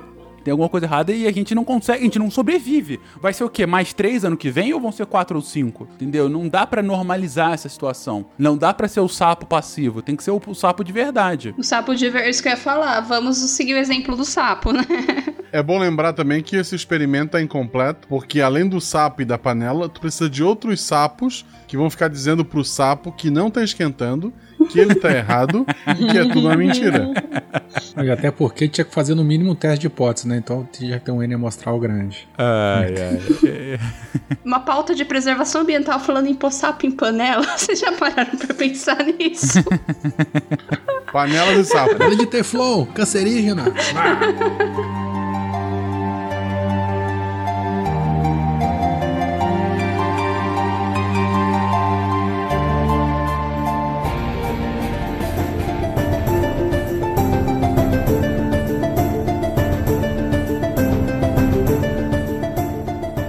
eu acho que, que o, mais, o mais interessante da gente perceber de todas essas colocações é que não necessariamente precisa existir essa narrativa que a gente tem hoje de oposição entre o capitalismo, entre a produtividade e o cuidado com o meio ambiente, cuidado com a natureza, o ambientalismo, né? É aquela coisa tipo assim, ah, ou, eu, ou o nosso país vai se desenvolver, ou eu vou me preocupar com o meio ambiente. Não dá para fazer os dois. E não necessariamente esse é um jogo de soma zero, né? É, muito pelo contrário, o que dá para entender pelas falas de vocês, pelas colocações de vocês, é que talvez até a gente consegue se desenvolver mais a partir do momento que a gente está em equilíbrio com a natureza. Então, esse desenvolvimento sustentável, ele pode ser um desenvolvimento até maior a longo prazo do que o, o, o com simplesmente indiscriminadamente fazendo o que tiver que ser, o que quiser fazer com o meio ambiente. Né? Pô, mas a gente sabe disso, os nossos ouvintes sabem disso. Vai falar isso pro Leãozinho e pra galera Não, mas dele. nem é isso, Werther. Tem certos diretores de certas empresas brasileiras de pesquisas agropecuárias, para não citar muitos nomes, que tem um vídeo na internet que eu comecei a ver o vídeo, eu comecei a ter um problema aqui, ó, um cardíaco, porque ele Começou vai a ter falando coceira, né? Não, que ah, porque a quantidade de área é preservada no país, porque não sei o que, e aí no final do vídeo ele fala que 49,8% da área nacional é preservada. Tá, beleza, o número é lindo, né? O que, que esse número significa na verdade? Primeiro que ele considera as unidades de conservação, e aí a gente acabou de falar que existe prote- proteção integral e as de é, o Uso sustentável. Uhum. O crime do córrego do Feijão aconteceu numa área de preservação ambiental. Então, 250 pessoas foram mortas, mais de 250 pessoas foram mortas num crime ambiental dentro de uma unidade de conservação. Tá no 49% dele que ele considerou, mas tudo bem, Não, né? e ele considerou tudo como se fosse de uso restrito, né? Porque as de uso sustentável elas estão aí para serem utilizadas. É, e estão sendo utilizadas a APA Sul da região Sim. metropolitana de Belo Horizonte, tem uma quantidade enorme de áreas de mineração. E aí, ou seja, é, é uma falácia total esse negócio de que, é, de que é, não se pode preservar ou que a preservação atrasa o progresso ou qualquer coisa desse tipo. Porque não tem, não existe um impedimento. Sabe quando as coisas só não funcionam? Não é assim? É, é até difícil explicar, porque, né? Sabe?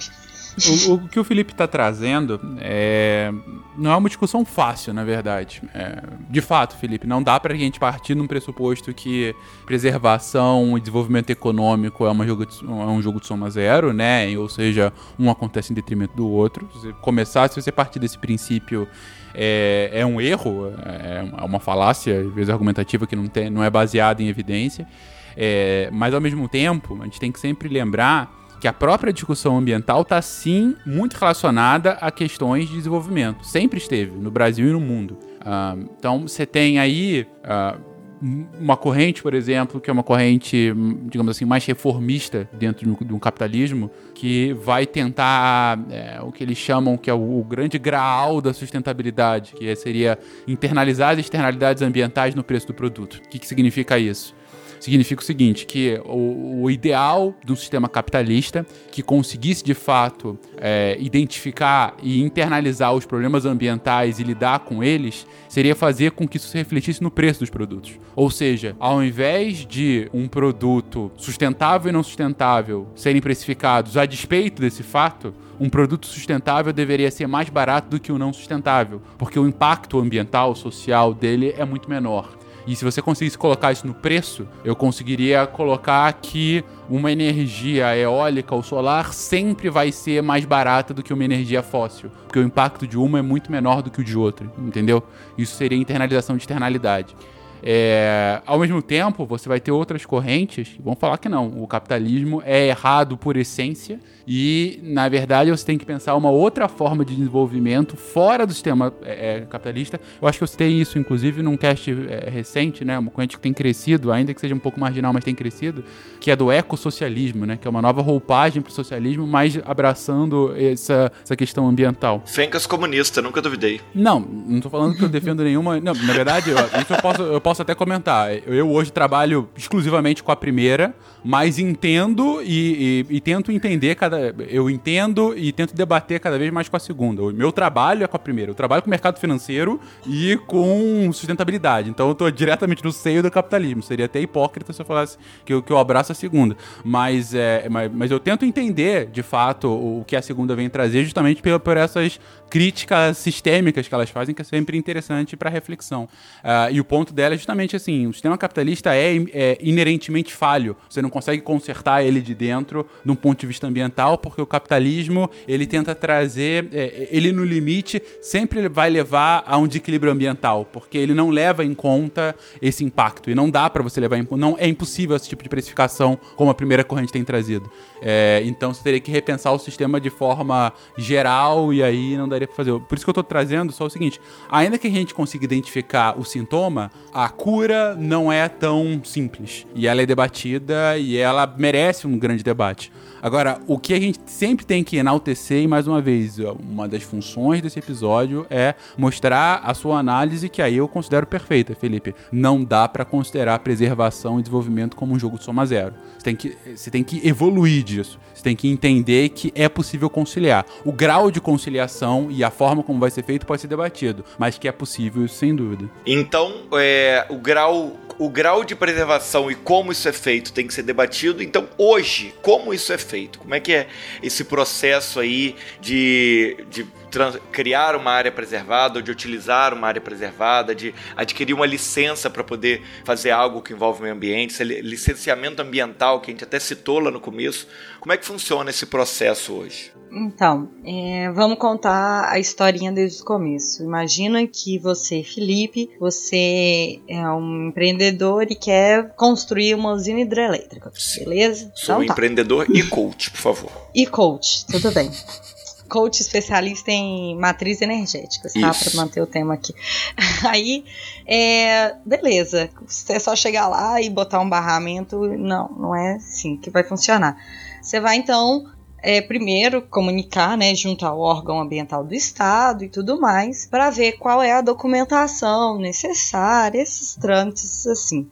E aí, no licenciamento ambiental, é, são três licenças que normalmente são expedidas. O que que, quais são essas licenças? A licença prévia, que ela é concedida é, na fase preliminar, né, no planejamento do empreendimento é, você vai apresentar para o órgão ambiental um diagnóstico da sua área, né, da área que você pretende colocar sua hidrelétrica, então, qual é a fauna, qual é a flora, qual é o tipo de relevo, qual é o tipo de clima, você vai apresentar esse diagnóstico e ele é socioambiental. Então, você vai ver quais seriam as comunidades atingidas caso o seu barramento rompesse, é, o que, que aquela comunidade no entorno acha de você construir uma hidrelétrica ali. Então você tem que fazer esse, esse diagnóstico socioambiental. E aqui também você vai fazer a avaliação dos impactos ambientais. Então, se meu barramento romper, o que, que vai acontecer? Bom, vou atingir tais comunidades ou não vou ou é, durante o processo de construção da hidrelétrica, por exemplo, a gente acaba inundando uma área muito grande. Isso é um tipo de impacto. E aí existe essa avaliação desses impactos ambientais. É, eu lembro que foi falado disso no, no programa sobre mineração.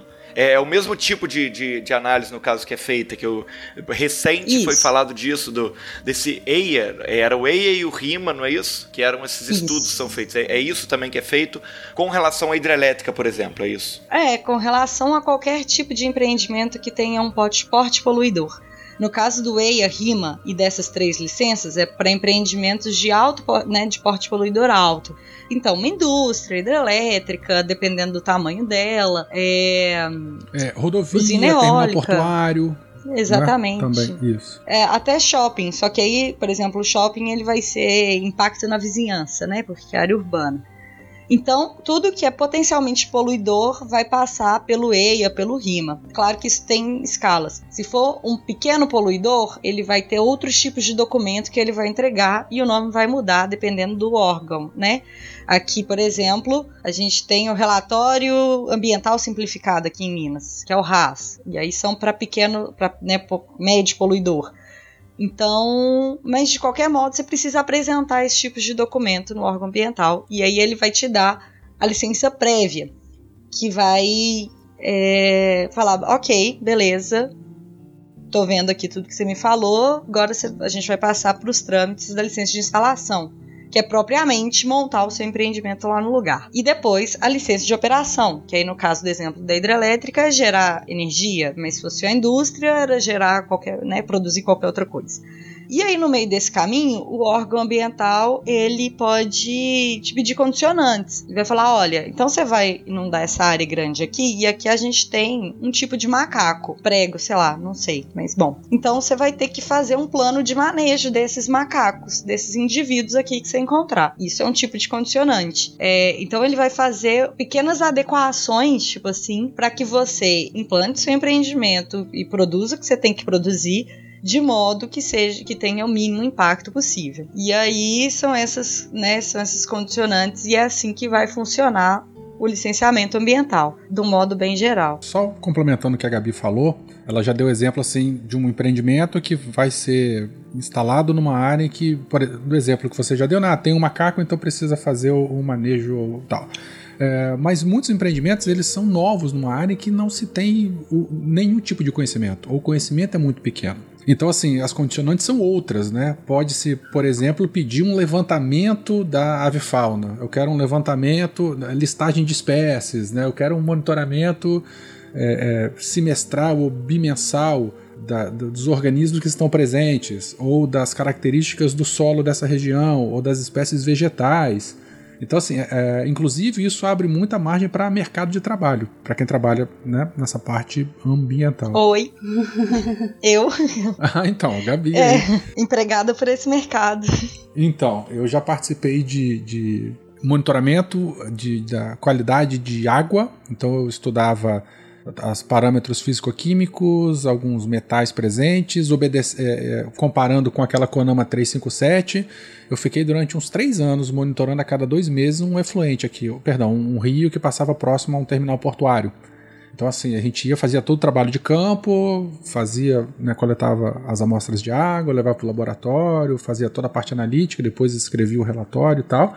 Isso tudo, por, isso tudo era uma condicionante de 20 e tantas para que esse empreendimento pudesse operar. E essa, essa, essas licenças elas têm um prazo de duração, de dois anos, três anos, cinco anos, aí eu não sei, Gabi vai saber dizer melhor do que eu. É, e elas precisam ser renovadas, e quando elas são renovadas, né, algumas condicionantes elas podem ser dadas como cumpridas, e aí não precisa mais fazer, de repente surgem novas e tal. É, então, sobre as licenças. A licença de operação ela costuma durar mais tempo, né? Uns 10 anos ou 5 anos, dependendo do tipo de atividade.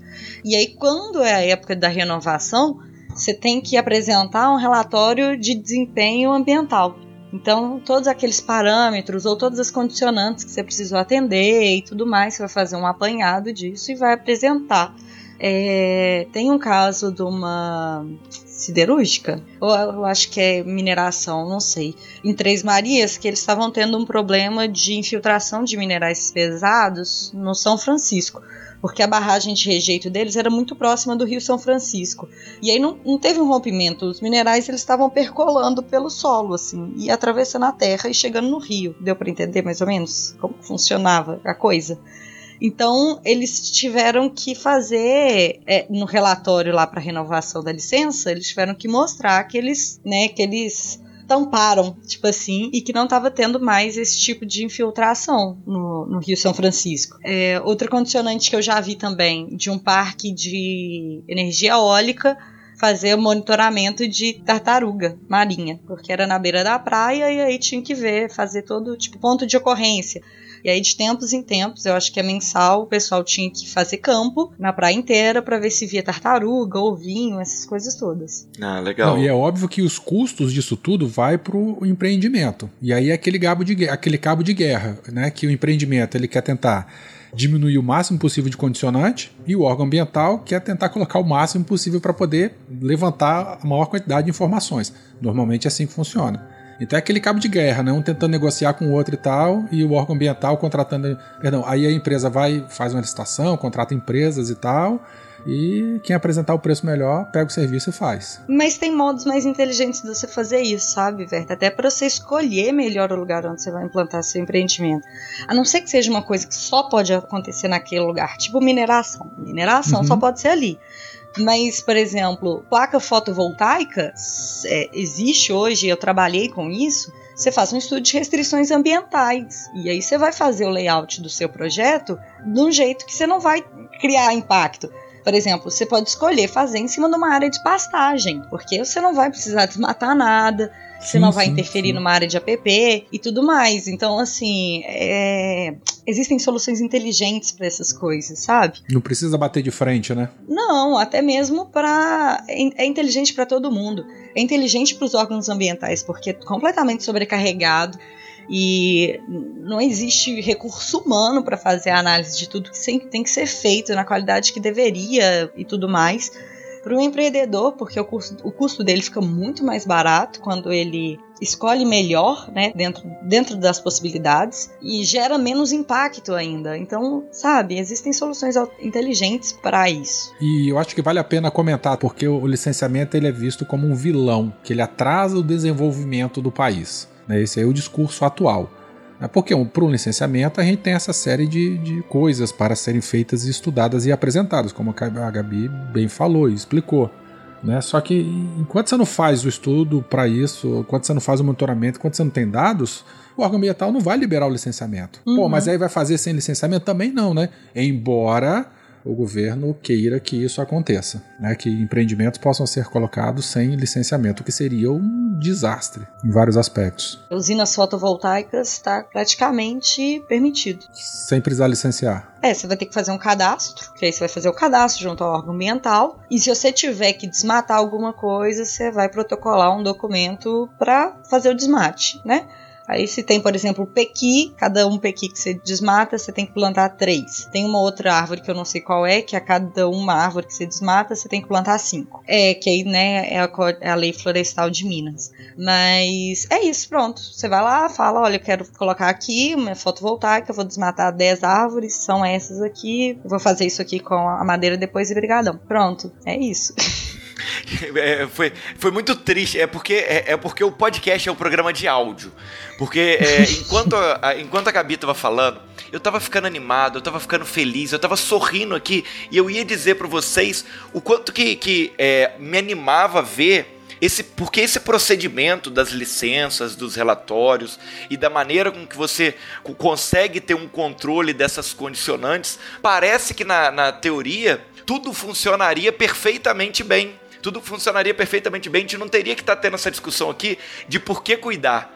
Mas aí, conforme o Werther começou a falar e a Gabi complementou aqui, a minha cara, a minha cara foi diminuindo, assim, o sorriso foi baixando e eu fiquei muito bad vibe aqui no final Ô, para poder Desculpa por concluir. existir, Felipe. Porque realmente Oh. parece que funciona se, se, se seguir dessa forma.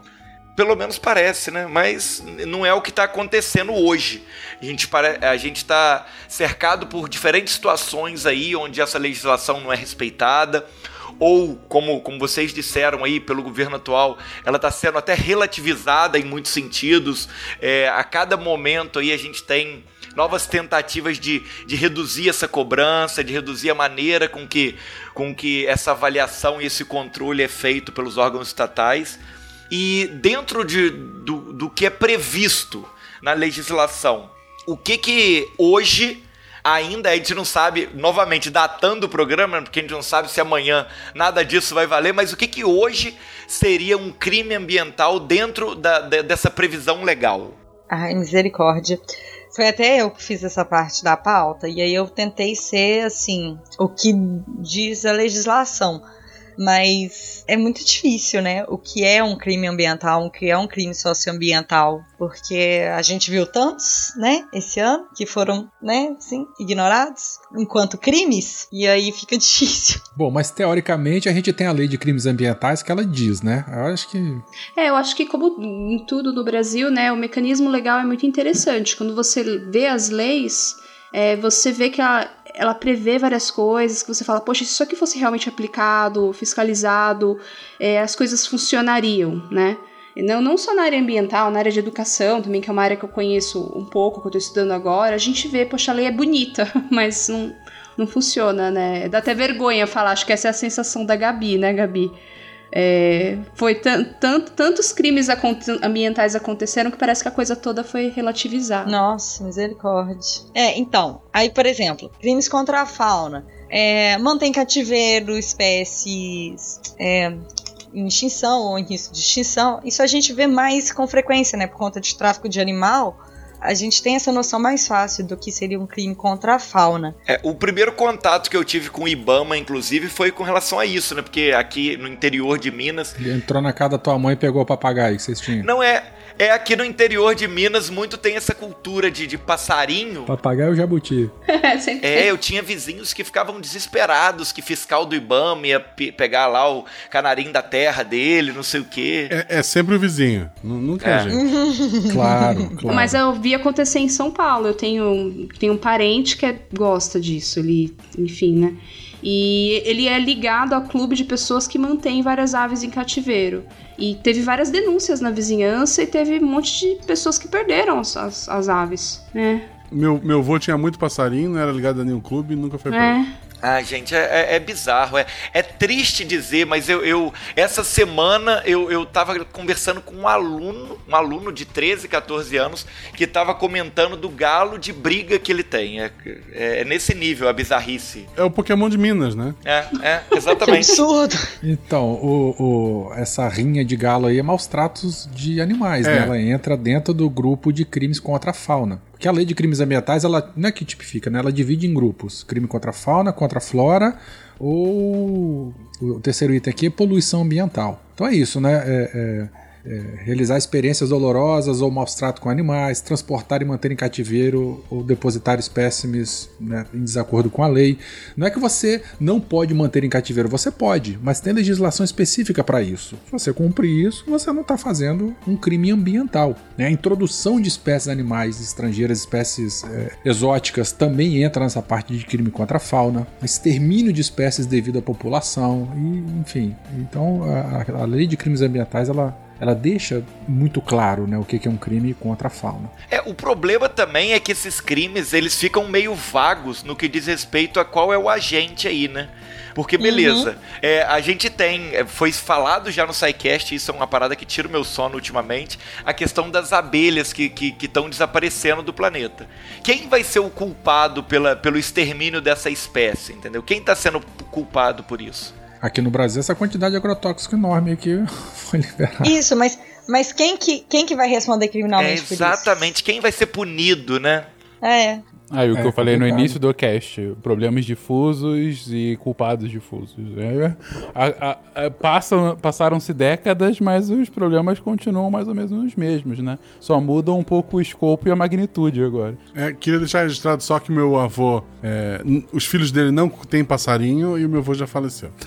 não passou para a geração seguinte ah, essa vontade, pelo contrário. Muito justo. Cinco poderes unidos formam o grande campeão da Terra, o Capitão Planeta.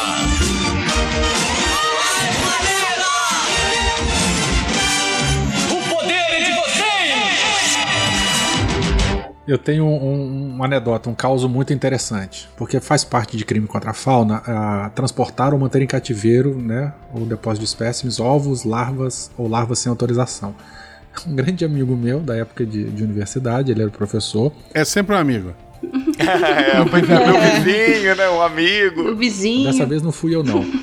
Ele ia muito pro Xingu e pra Amazônia para pegar ovos de tracajá e, e Podocnemis, espécie do gênero Podocnemis e tal. Ele era um grande especialista em, em ecologia reprodutiva dessa espécie. Ele reproduzia em cativeiro situações de temperatura e umidade controladas para trabalhar com a ecologia de população desses organismos. E ele sempre ele tinha licença permanente do IBAMA, justamente, né, para coletar e transportar. Então ele trazia de lá para cá e tal, não sei o que lá. Um belo dia ele tava com um isopor, acho que com uns 30 ovos de tracajá, e veio pro Espírito Santo. Chegou no aeroporto, o agente que estava lá não conhecia ou não sabia, é, não, não entendia da licença que ele tinha, apreendeu os ovos é, de tracajá, né, que estavam com ele, ficou retido, ficou uma semana retido no aeroporto, o ovo apodreceu, foi extraviado. Eu sei que ele perdeu essa, essa, esse carregamento, né? E aí ele tinha que esperar uma nova temporada de reprodução no outro ano e tal. Enfim, não conseguiu fazer o experimento dele.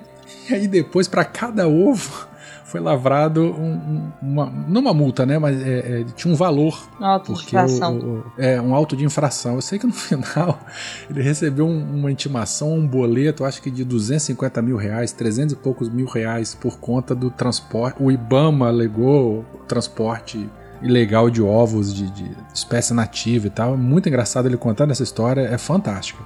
É, assim, quando é outra pessoa que tem um boleto de 250 mil é engraçado. Quando é você. Não, mas ele falando, ele morria de rir também. Ele falou, vem até aqui. Chegava na mesa dele aqui. Ele colocou em cima do computador dele assim para todo dia ele olhar para aquilo e lembrar daquele boleto de um apartamento por conta de 30 ou 40 ovos de tracajá. Muito engraçado por conta de uma de um erro de um agente que não entendia a situação, não, não tinha conhecimento da licença que ele apresentou e tal.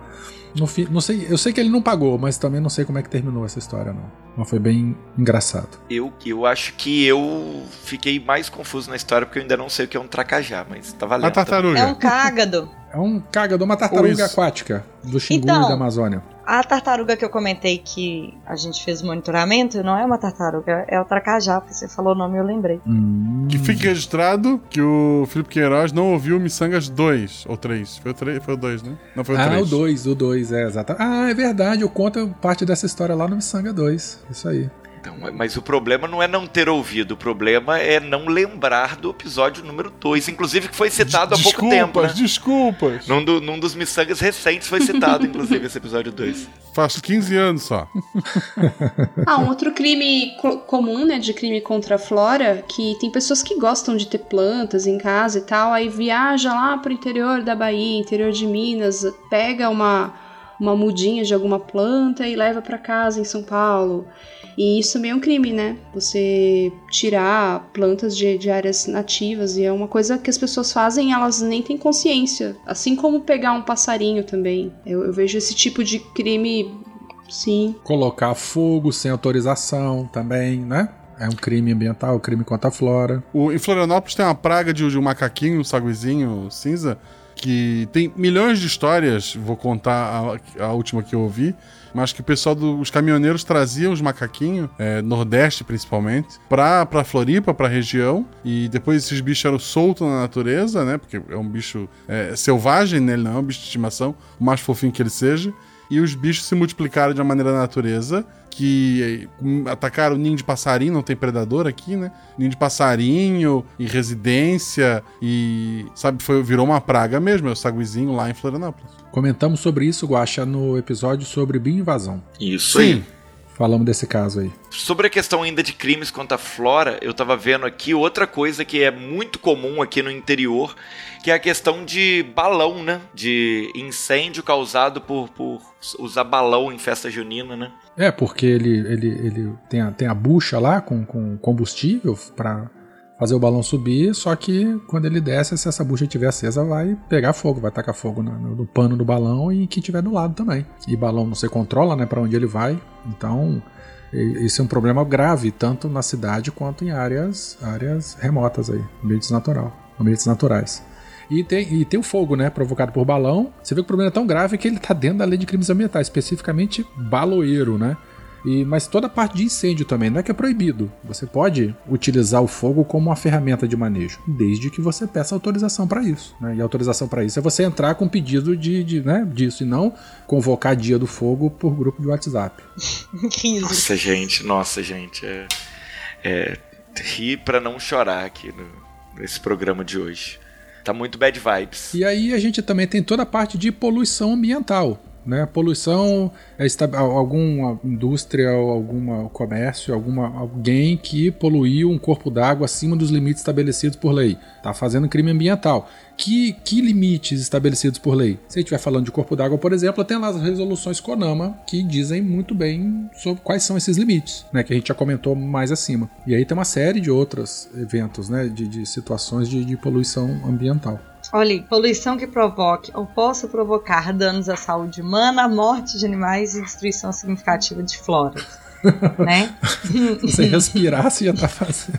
Não, então tecnicamente o meu grito da abertura é poluição sonora, porque pode causar dano aí à audição de vocês, é isso? Se estourar o É. tímpano de alguém, você tá fazendo um crime ambiental. Exatamente. É, assim, o crime de poluição, né? Aí os parâmetros estabelecidos por lei, aí por isso você tem que ter aqueles monitoramentos recorrentes, né? De emissão de poluente, por exemplo, que é muito comum, né? Nas fábricas ter e tal, para não fazer emissão de material particulado. Tem uma coisa bastante interessante aqui, a disseminação de doenças, né? Pragas ou espécies que podem causar danos à agricultura, pecuária, fauna e à flora.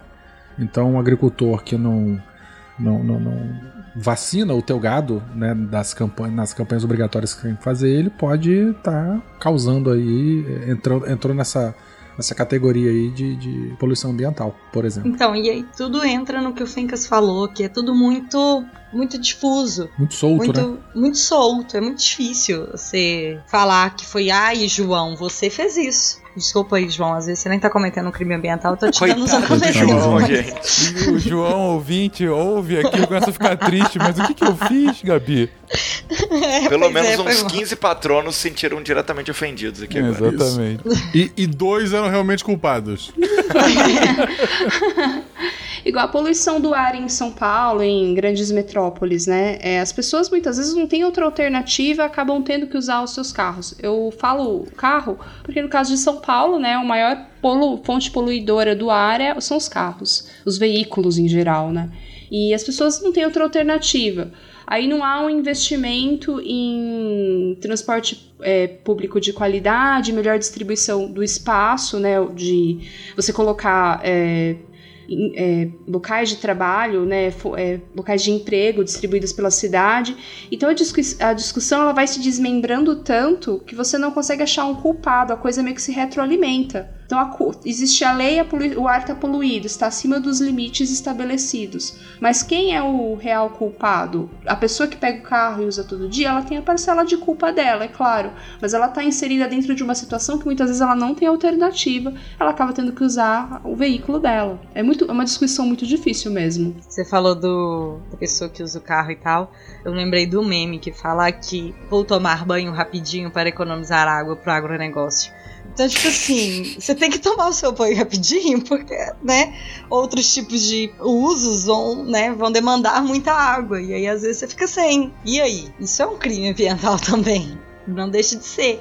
Então, a, a gente fica muito refém dessas coisas. E dos grandes agentes também, porque a culpa deles vai ser muito maior do que a nossa, com certeza. O problema não é necessariamente o carro, não faz- passando pano para isso.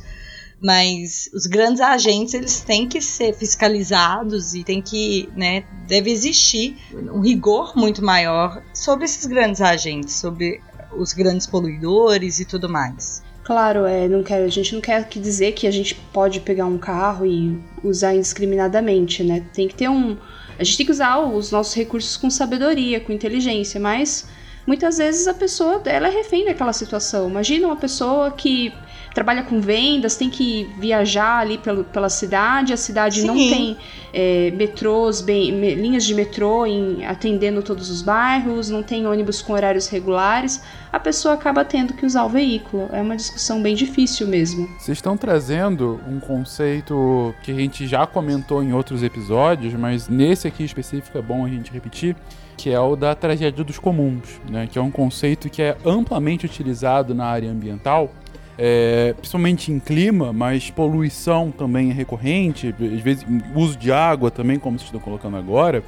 O que que é a tragédia dos comuns? É quando você, quando que o no caso ambiental, quando o uso individual de algum recurso, ou no caso de poluição, quando a emissão de partículas, de efluentes, enfim, ah, mas vamos colocar o uso de recurso. Quando o uso de recurso de um indivíduo, é, ele, esse indivíduo ele não tem a noção do todo. Então, é, imagina a seguinte situação, Felipe, meu querido Felipe, Sim, eu. ima- imagina que você aí na sua casa, você mora em casa, não mora? Sim. Não, apartamento. Ah, é Apartamento. apartamento? Ah, perdão. É, apartamento. Mas de qualquer forma. Aí, imagina que seu apartamento, ele tem o. ele retira água de uma bomba. Uma, de uma- perdão, de um poço artesiano. Sim. Certo? Tem várias casas aqui na região que retiram de poço artesiano, perfeito. De poço artesiano. Seu apartamento também está utilizando, né? Assim Beleza. como das outras casas, certo? É, todas as casas, elas estão tirando um poço artesiano, muito provavelmente, por elas estarem próximas, elas estão tirando de um mesmo aquífero, né? Ou seja, elas bombeiam essa, essa água do solo, ela vem de algum lugar, provavelmente de algum aquífero que serve toda essa região, certo? Sim, sim. A gente tem inclusive uma cidadezinha vizinha aqui em que as pessoas nem pagam conta d'água porque toda a água da cidade vem de um de po- poços e minas. Então, justamente. Então, elas estão retirando a água desse aquífero, de- fazendo esses poços e tudo mais. Poços, poços. Mas elas estão retirando essas águas. Agora imagina que, como tá todo mundo usando, o aquífero ele tem recarga, ou seja, vai chovendo, a água vai permeando e aí vai recarregando esse aquífero e tal. Mas tem muita gente, aumentou muito a população de Além Paraíba e de repente é, vocês estão utilizando mais do que o aquífero consegue repor. E aí o aquífero tá ficando menor e vocês vão ter que captar água mais profundamente, certo? Perfeito. Para captar água mais profundo, vocês vão ter que gastar mais. Vocês vão ter que furar um outro poço, vai ter que ser mais profundo e tudo mais, né? Sim, Mas já está virando um problema. vai virar um problema no futuro. Nesse momento, está diminuindo a água do aquífero, do aquífero e vocês estão vendo isso. E aí você, ou na verdade o seu prédio, ele vai falando, gente, está diminuindo a água. A gente tem duas estratégias. Ou a gente pode juntar toda a população da cidade e começar a pensar em economizar essa captação de água, ou começar a pensar em conjunto outras formas de captação. Ou a gente pode fazer uma estratégia de, ó, vamos captar o máximo possível, guardar essa água antes que fique mais caro. Então a gente capta, capta, capta, e aí a gente consegue captar mais barato, e aí quando ficar mais caro, a gente já captou antes, tem aqui a nossa reserva, e os outros que vão ter que arcar com isso. Quando é uma situação em que são duas pessoas, duas famílias, três famílias fazendo isso, beleza, vocês conseguem chegar num conserto, vocês conseguem chegar num acordo, e aí você vai falar com seu vizinho, com seus vizinhos, gente, vamos fazer isso, vamos, vamos, beleza, tá acordado. Agora, quando são 50 mil pessoas, qual é a população de Além Paraíba? Ah, 40 mil é. 40 mil pessoas, digamos que 10 mil captem de poços artesianos. Para eu fazer uma articulação para 10 mil pessoas é muito mais complexo do que 3 pessoas. Então, ainda que 9.950 concordem, pode ter aqueles 50 espíritos de porco que vão falar: é, vocês que se dane, eu vou captar mais barato e aí dane-se. Isso é mais ou menos a lógica da, tra da tragédia dos comuns, que é quando o impacto do coletivo ele não é visto quando você tem essa multiplicidade de, de atores. Isso para poluição é exatamente o que acontece. Horas, eu vou diminuir, diminuir o meu uso de carro por conta de poluição, mas e aquela fábrica? E aquele cara que tem dois carros? E aquele outro lá que queima lixo? Eles estão poluindo muito mais do que eu. Não vou ser eu o primeiro que vou diminuir. Eu vou diminuir o meu consumo de água e a agricultura que usa 70% da água do Brasil. Eu não vou diminuir o meu banho por conta disso. E assim, ainda que de um ponto de vista individual a lógica faça sentido, quando você passa a lógica pro coletivo, a soma dessas, desses pensamentos individuais, ou seja, a soma do egoísmo individual, e aí egoísmo não é julgamento de valor, é egoísmo porque você tá pensando primeiro em você mesmo, mas a soma do egoísmo individual nessa situação que você não consegue ter um conserto coletivo, faz com que o coletivo todo se ferre. Porque se desses 10 mil habitantes de Além Paraíba que captam água, se 5 mil, 8 mil, 9 mil fizerem o mesmo pensamento, a água não só vai acabar, como vai acabar muito mais rápido, vai ficar muito mais caro para todo mundo. Isso é a tragédia dos comuns. E isso é recorrente em meio ambiente. Isso é recorrente na poluição local, isso é recorrente na captação de água, e isso é recorrente na poluição atmosférica de gases de efeito estufa pro, pro meio ambiente. Horas, o Brasil representa 3% da emissão de gases de efeito estufa eh, no mundo. Por que o Brasil vai reduzir as emissões dele? Eu não. Que a China e os Estados Unidos reduzam. Eles, eles jogam muito mais ar, eles, eles jogam, eles poluem muito mais, eles têm muito mais capacidade. O Brasil não vai fazer nada. Assim como a Alemanha, que também só tem 1%, assim como a Austrália, o Canadá, a Rússia, e aí de repente você soma todo mundo e já tá em 40, 50% da emissão atmosférica de gases de efeito estufa. Isso é a tragédia dos comuns. E isso é mais uma das situações do porquê é tão difícil você regular qualquer questão ambiental e por que muitas vezes é necessário a intervenção de alguma entidade superior, no caso do indivíduo, a prefeitura, o Estado, a- a- o país. No caso do mundo é muito mais difícil, porque você não tem alguma entidade internacional. A ONU não é presidente do mundo, lembre-se sempre disso. É, então, aí você fica, ok, como é que eu vou cooperar? Vai ter que ser do, do, do- da, da vontade e do desejo da gente encontrar uma, uma, uma solução comum. Mas quem é que vai obrigar todo mundo a cumprir? Não tem ninguém para obrigar. E aí a gente cai nessas valas, nessas fossas de questões ambientais, principalmente o clima, mas também tantas outras que a gente tem hoje em dia. É, falando em fossa, você conseguiu me deixar na fossa no final do programa, né? Com o problema da tragédia dos comuns e de como nada tem salvação e estamos fadados à destruição iminente. Mas vamos tentar ver um copo meio cheio aqui. Eu fiz essa pergunta lá no começo, vamos retornar nela aqui no final um pouquinho. O que, que a gente pode fazer para preservar, para cuidar? O que, que qual, qual é a perspectiva de resolver. Você disse que nesse momento, na vivência que a gente tem, é um, hoje é um jogo de empurra isso, né? É, ninguém está disposto a fazer, já que sempre tem alguém que é mais culpado do que a gente. Então a gente acaba não estando disposto a fazer. O que, que poderia ser feito? O que, que vocês pensam que poderia ser feito pela sociedade, ou por nós, ou pelos indivíduos, para começar a caminhar numa direção contrária a essa direção é, decadente ambientalmente que a gente está indo? Bom, eu, eu particularmente acredito muito no poder do- dos mecanismos de educação ambiental, né?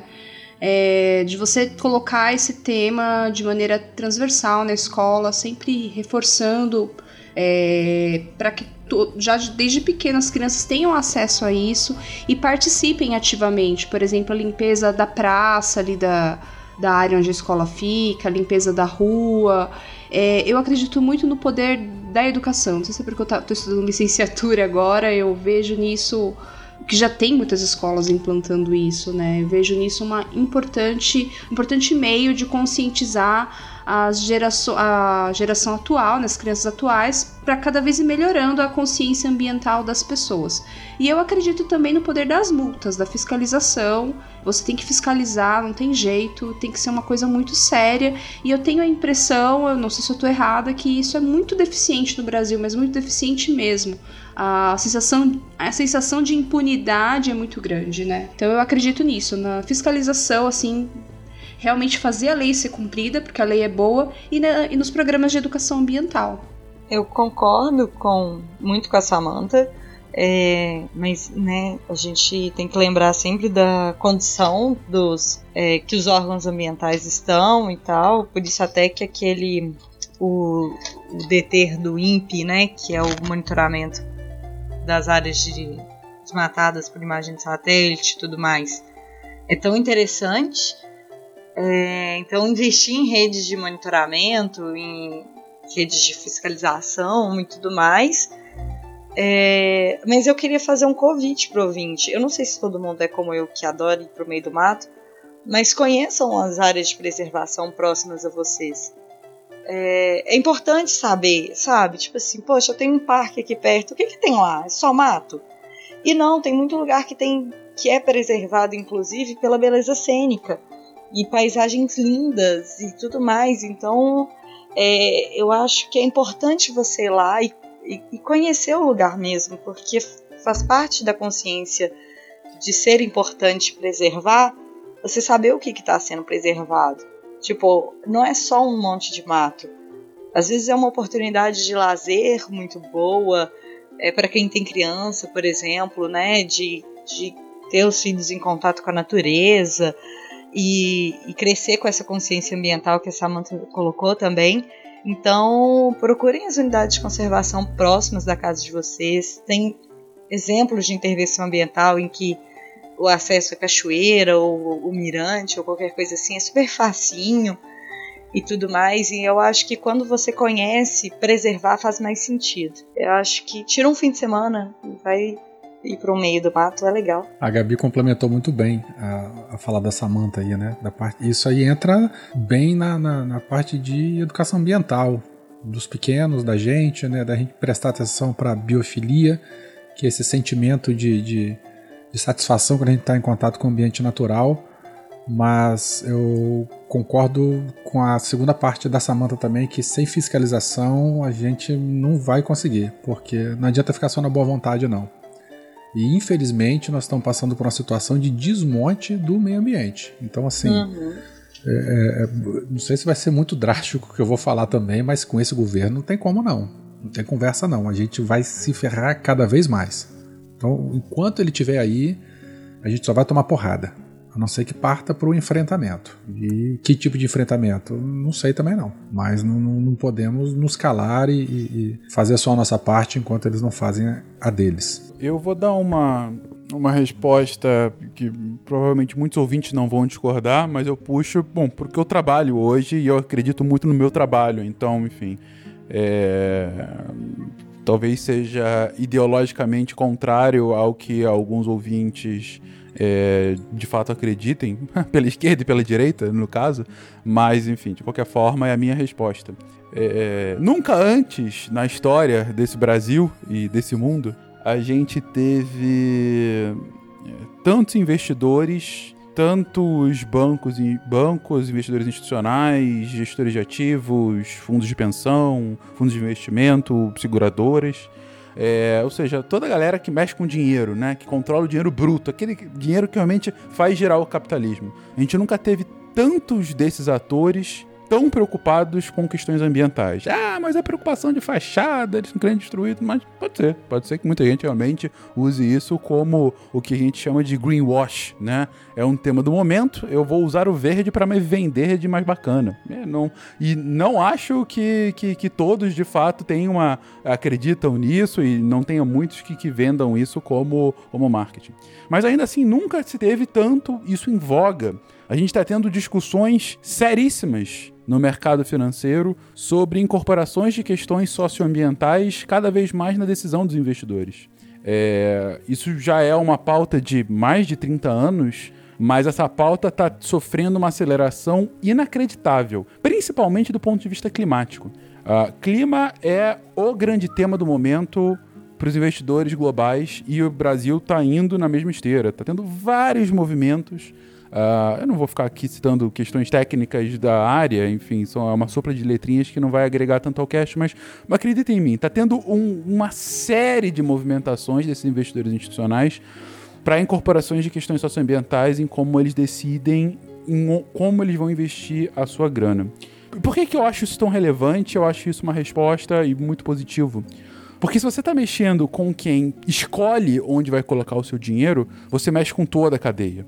Você faz com que as empresas que eles vão investir necessariamente tenham que começar a se preocupar mais com isso, não só para cumprir uma legislação, uma legislação que muitas vezes está defasada, um governo que muitas vezes não, é, é, não faz cumprir a legislação, e por mais que a gente bata muito nesse governo, e tem que realmente ser batido, porque, enfim, ele está quebrando todos os recordes, mas questões ambientais sempre foram relegadas. Antes do atual governo entrar, a gente já tinha uma média de 1 a 3% de multas ambientais pagas. Isso não vem do governo Bolsonaro. Isso estava antes no Temer, estava na Dilma, estava no Lula, no Fernando Henrique. Então, assim, isso não, não é um projeto de governo, é quase um projeto de Estado.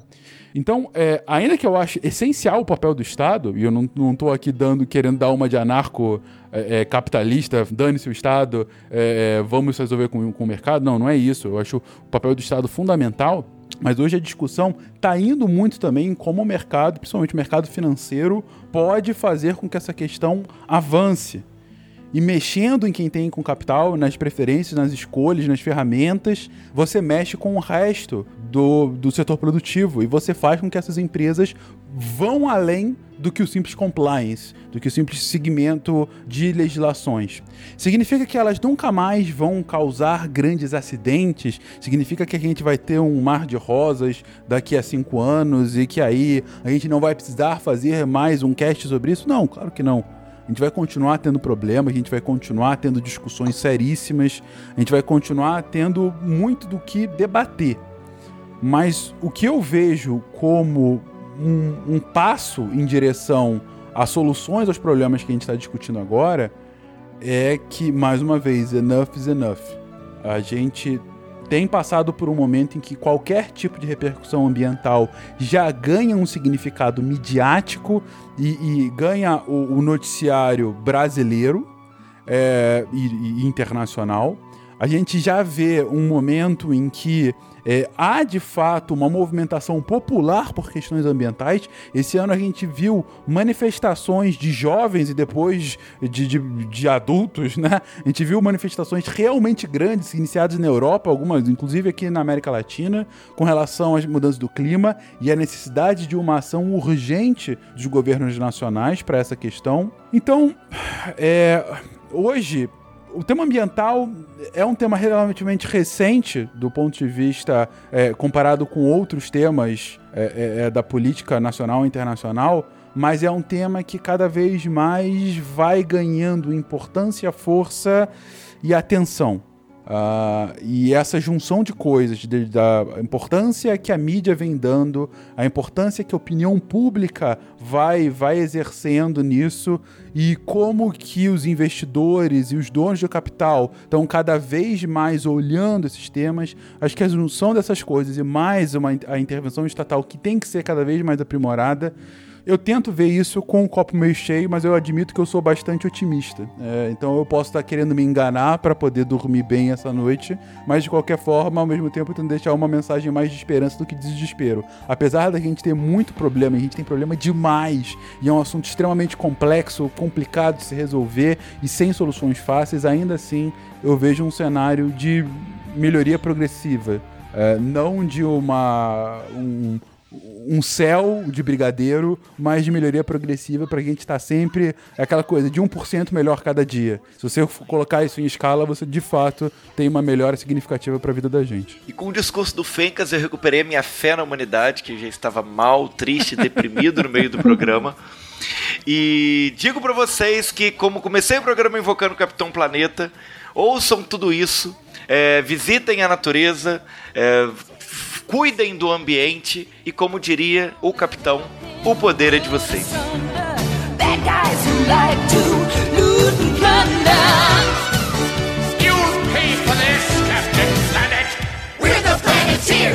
You can be one too, cause saving our planet is the thing to do. Looting and polluting is not the way. Hear what Captain Planet has to say. The power is yours!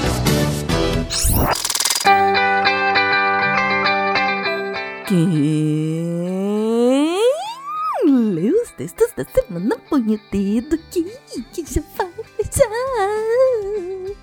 O que? Você não leu! Gente, essa foi uma daquelas semanas especialmente boas. Se você quer exemplo de como divulgação científica tem que ser por escrito, leia os textos dessa semana. Segunda-feira teve texto da maravilhosa derivada com o sotaque mais que perfeito, Cris Vasconcelos.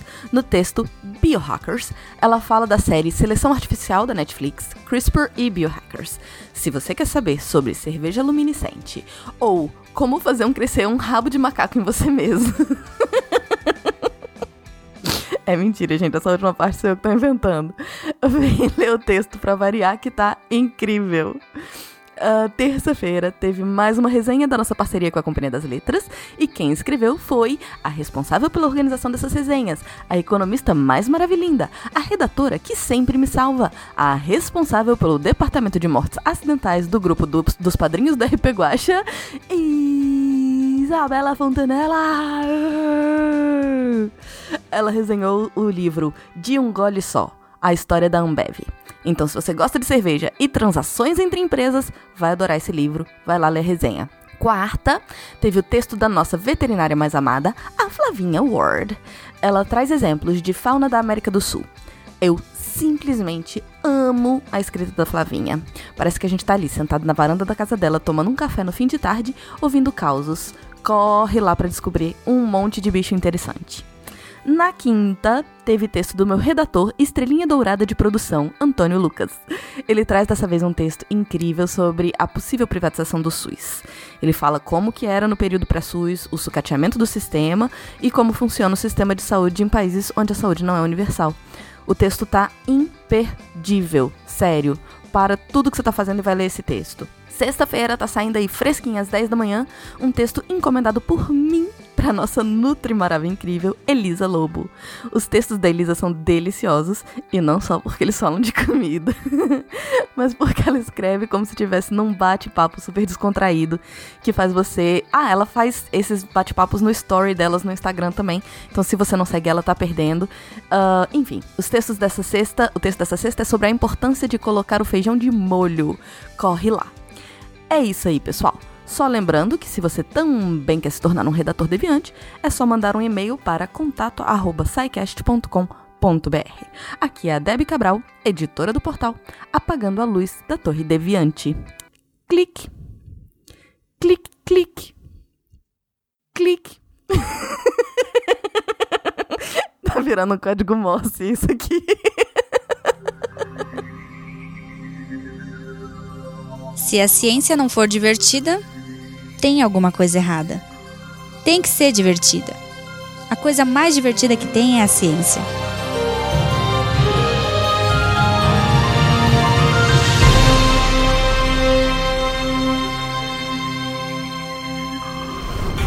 Este programa foi editado por Tapcast. Edições e Produções de Podcast.